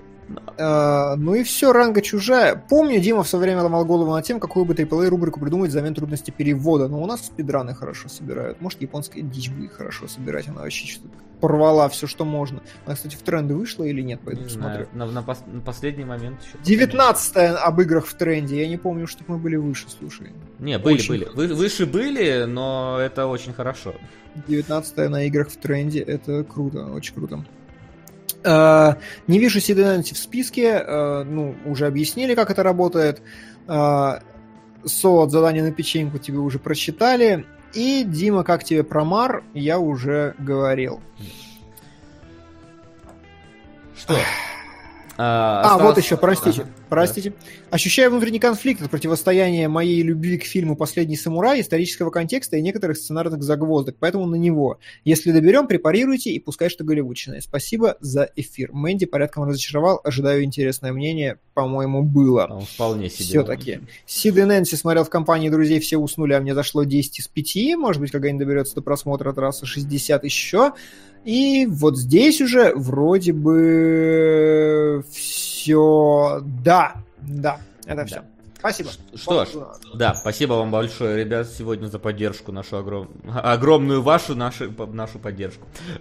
Все запуталось, Оно. все, все слова слились в Ты одно. справился. Да, э, давайте, если сразу, поскольку у нас есть вероятность, что 22 мы не будем э, эфирить, и только 29-го вернемся. Это будут уже сериалоги, скорее всего. Ну, то есть должны быть сериалоги. Но а, давайте при всем при этом еще посмотрим тогда за две недели сразу фильмы, на которые мы можем сходить. Я вот э, выкорчевал четыре, на которые, ну, плюс-минус э, хайповые и, и- либо с интересным обсуждением. Это «Между нами музыка», хотя он вообще-то старый, почему я его выкорчевал 2015 года, видимо, у нас только сейчас показ идет. Да, это этот, господи, последний фильм этого вонючего говнаря, которого я ненавижу. Как? Ма- Малика Да, написано. Терренс Малик, ненавижу этого ублюдка вообще. Но там Портман есть, поэтому может быть. Да, там знаю. много- Если на торрентах есть, я не хочу ему денег просто отдавать. Хорошо. Второе, которому ты тоже не захочешь отдавать денег, это продолжение Вия, которое называется «Тайна печати дракона» со Шварценеггером и Джеки Чаном. От наших... Блин, а вот его бы посмотреть, сука, вот его бы посмотреть. Я знаешь, на что точно пойду? На Zero Will. Зера Виль. А, да, я видел. Точно такое. пойду. Вот если вы, вы могли видеть трейлер, это самый нахрен долбанутый трейлер вообще этого года, потому что это фильм Джеймса Франка, где играет лысый Джеймс Франко, играет монтажера какого-то, и там просто хер пойми, что происходит. Ну, то есть очевидно, что Франко сыграл что-то великолепное, потому что он там вообще черти кто на экране. И фильм одновременно содержит в себе, знаете, типа какой-то торговец наркотиками, который решил монтировать фильмы и встрял в проблемы из-за торговли оружием, а еще там есть Меган Фокс и какая-то на ней большая страсть завязана. И ты такой, какого хера? Ну, то есть очень какое-то интересное кино, прям вау. Очень. Да. А, еще фильм, который я выделил, это «Рэмбо. Последняя кровь», раз уж сегодня про него говорили. Все-таки культовый герой, и опять Сталлоне и все такое. Вот. И последний фильм, который точно, я думаю, мы все поем, это «К звездам». Э, с Да. А он на следующей неделе? Он на две А, недели через- мы- через, через- неделю, да. да. через Да, у нас на следующую уже. Клевая Эстония впереди. Красава, красава. Эстония Стронг. Ну, у нас. Рэмбо на следующей неделе. Ну, Рэмбо... А, Рэмбо у нас, кстати... А, Рэмбо у нас тоже на следующей неделе, у нас только А, звезды. Да, Рэмбо на следующий, но в целом пусть он нахер не хочу смотреть. Какой-то призрачный патруль, но что-то нет, Ну, это не очень внушает. Не очень. Ужас.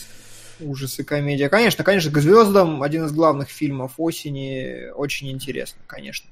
Возможно, ну, типа, совсем. Ладно, никого не буду обманывать, нет. Без вариантов нет, но выходит какой-то мультфильм «Слон и бабочка», бельгийский, рисованный, двумерный, который меня заинтересовал по трейлеру. А, это не мультфильм. Ха-ха! А с чем я его перепутал? Ладно, простите, отбой. Все. Да.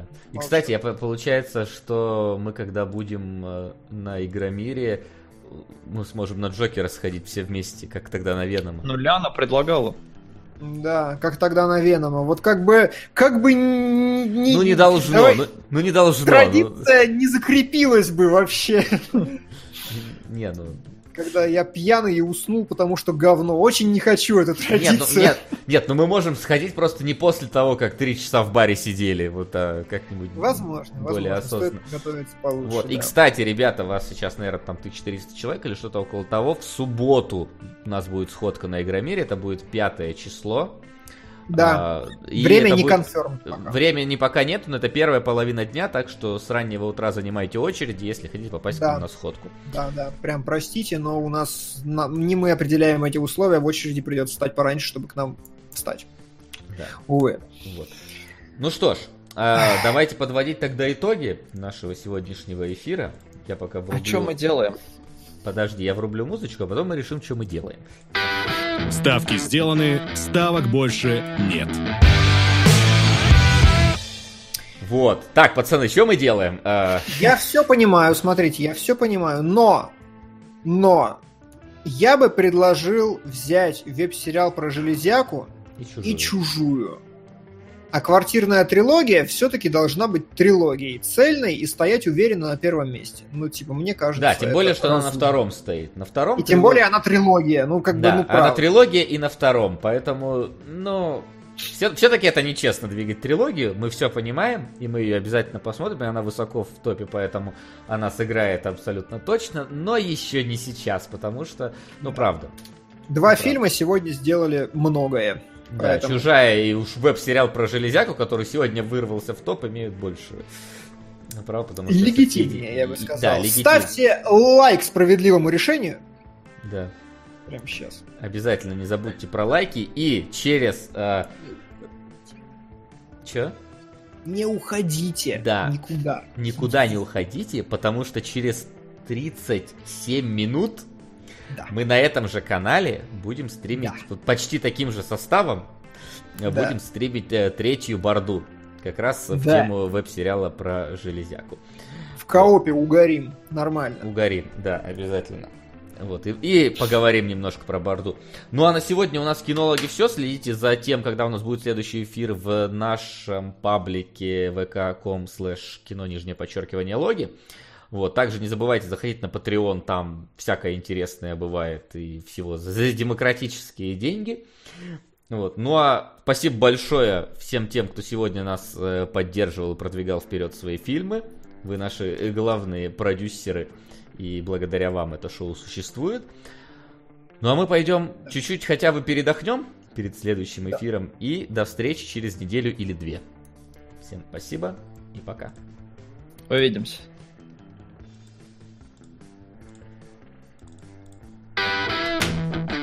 Кинологии.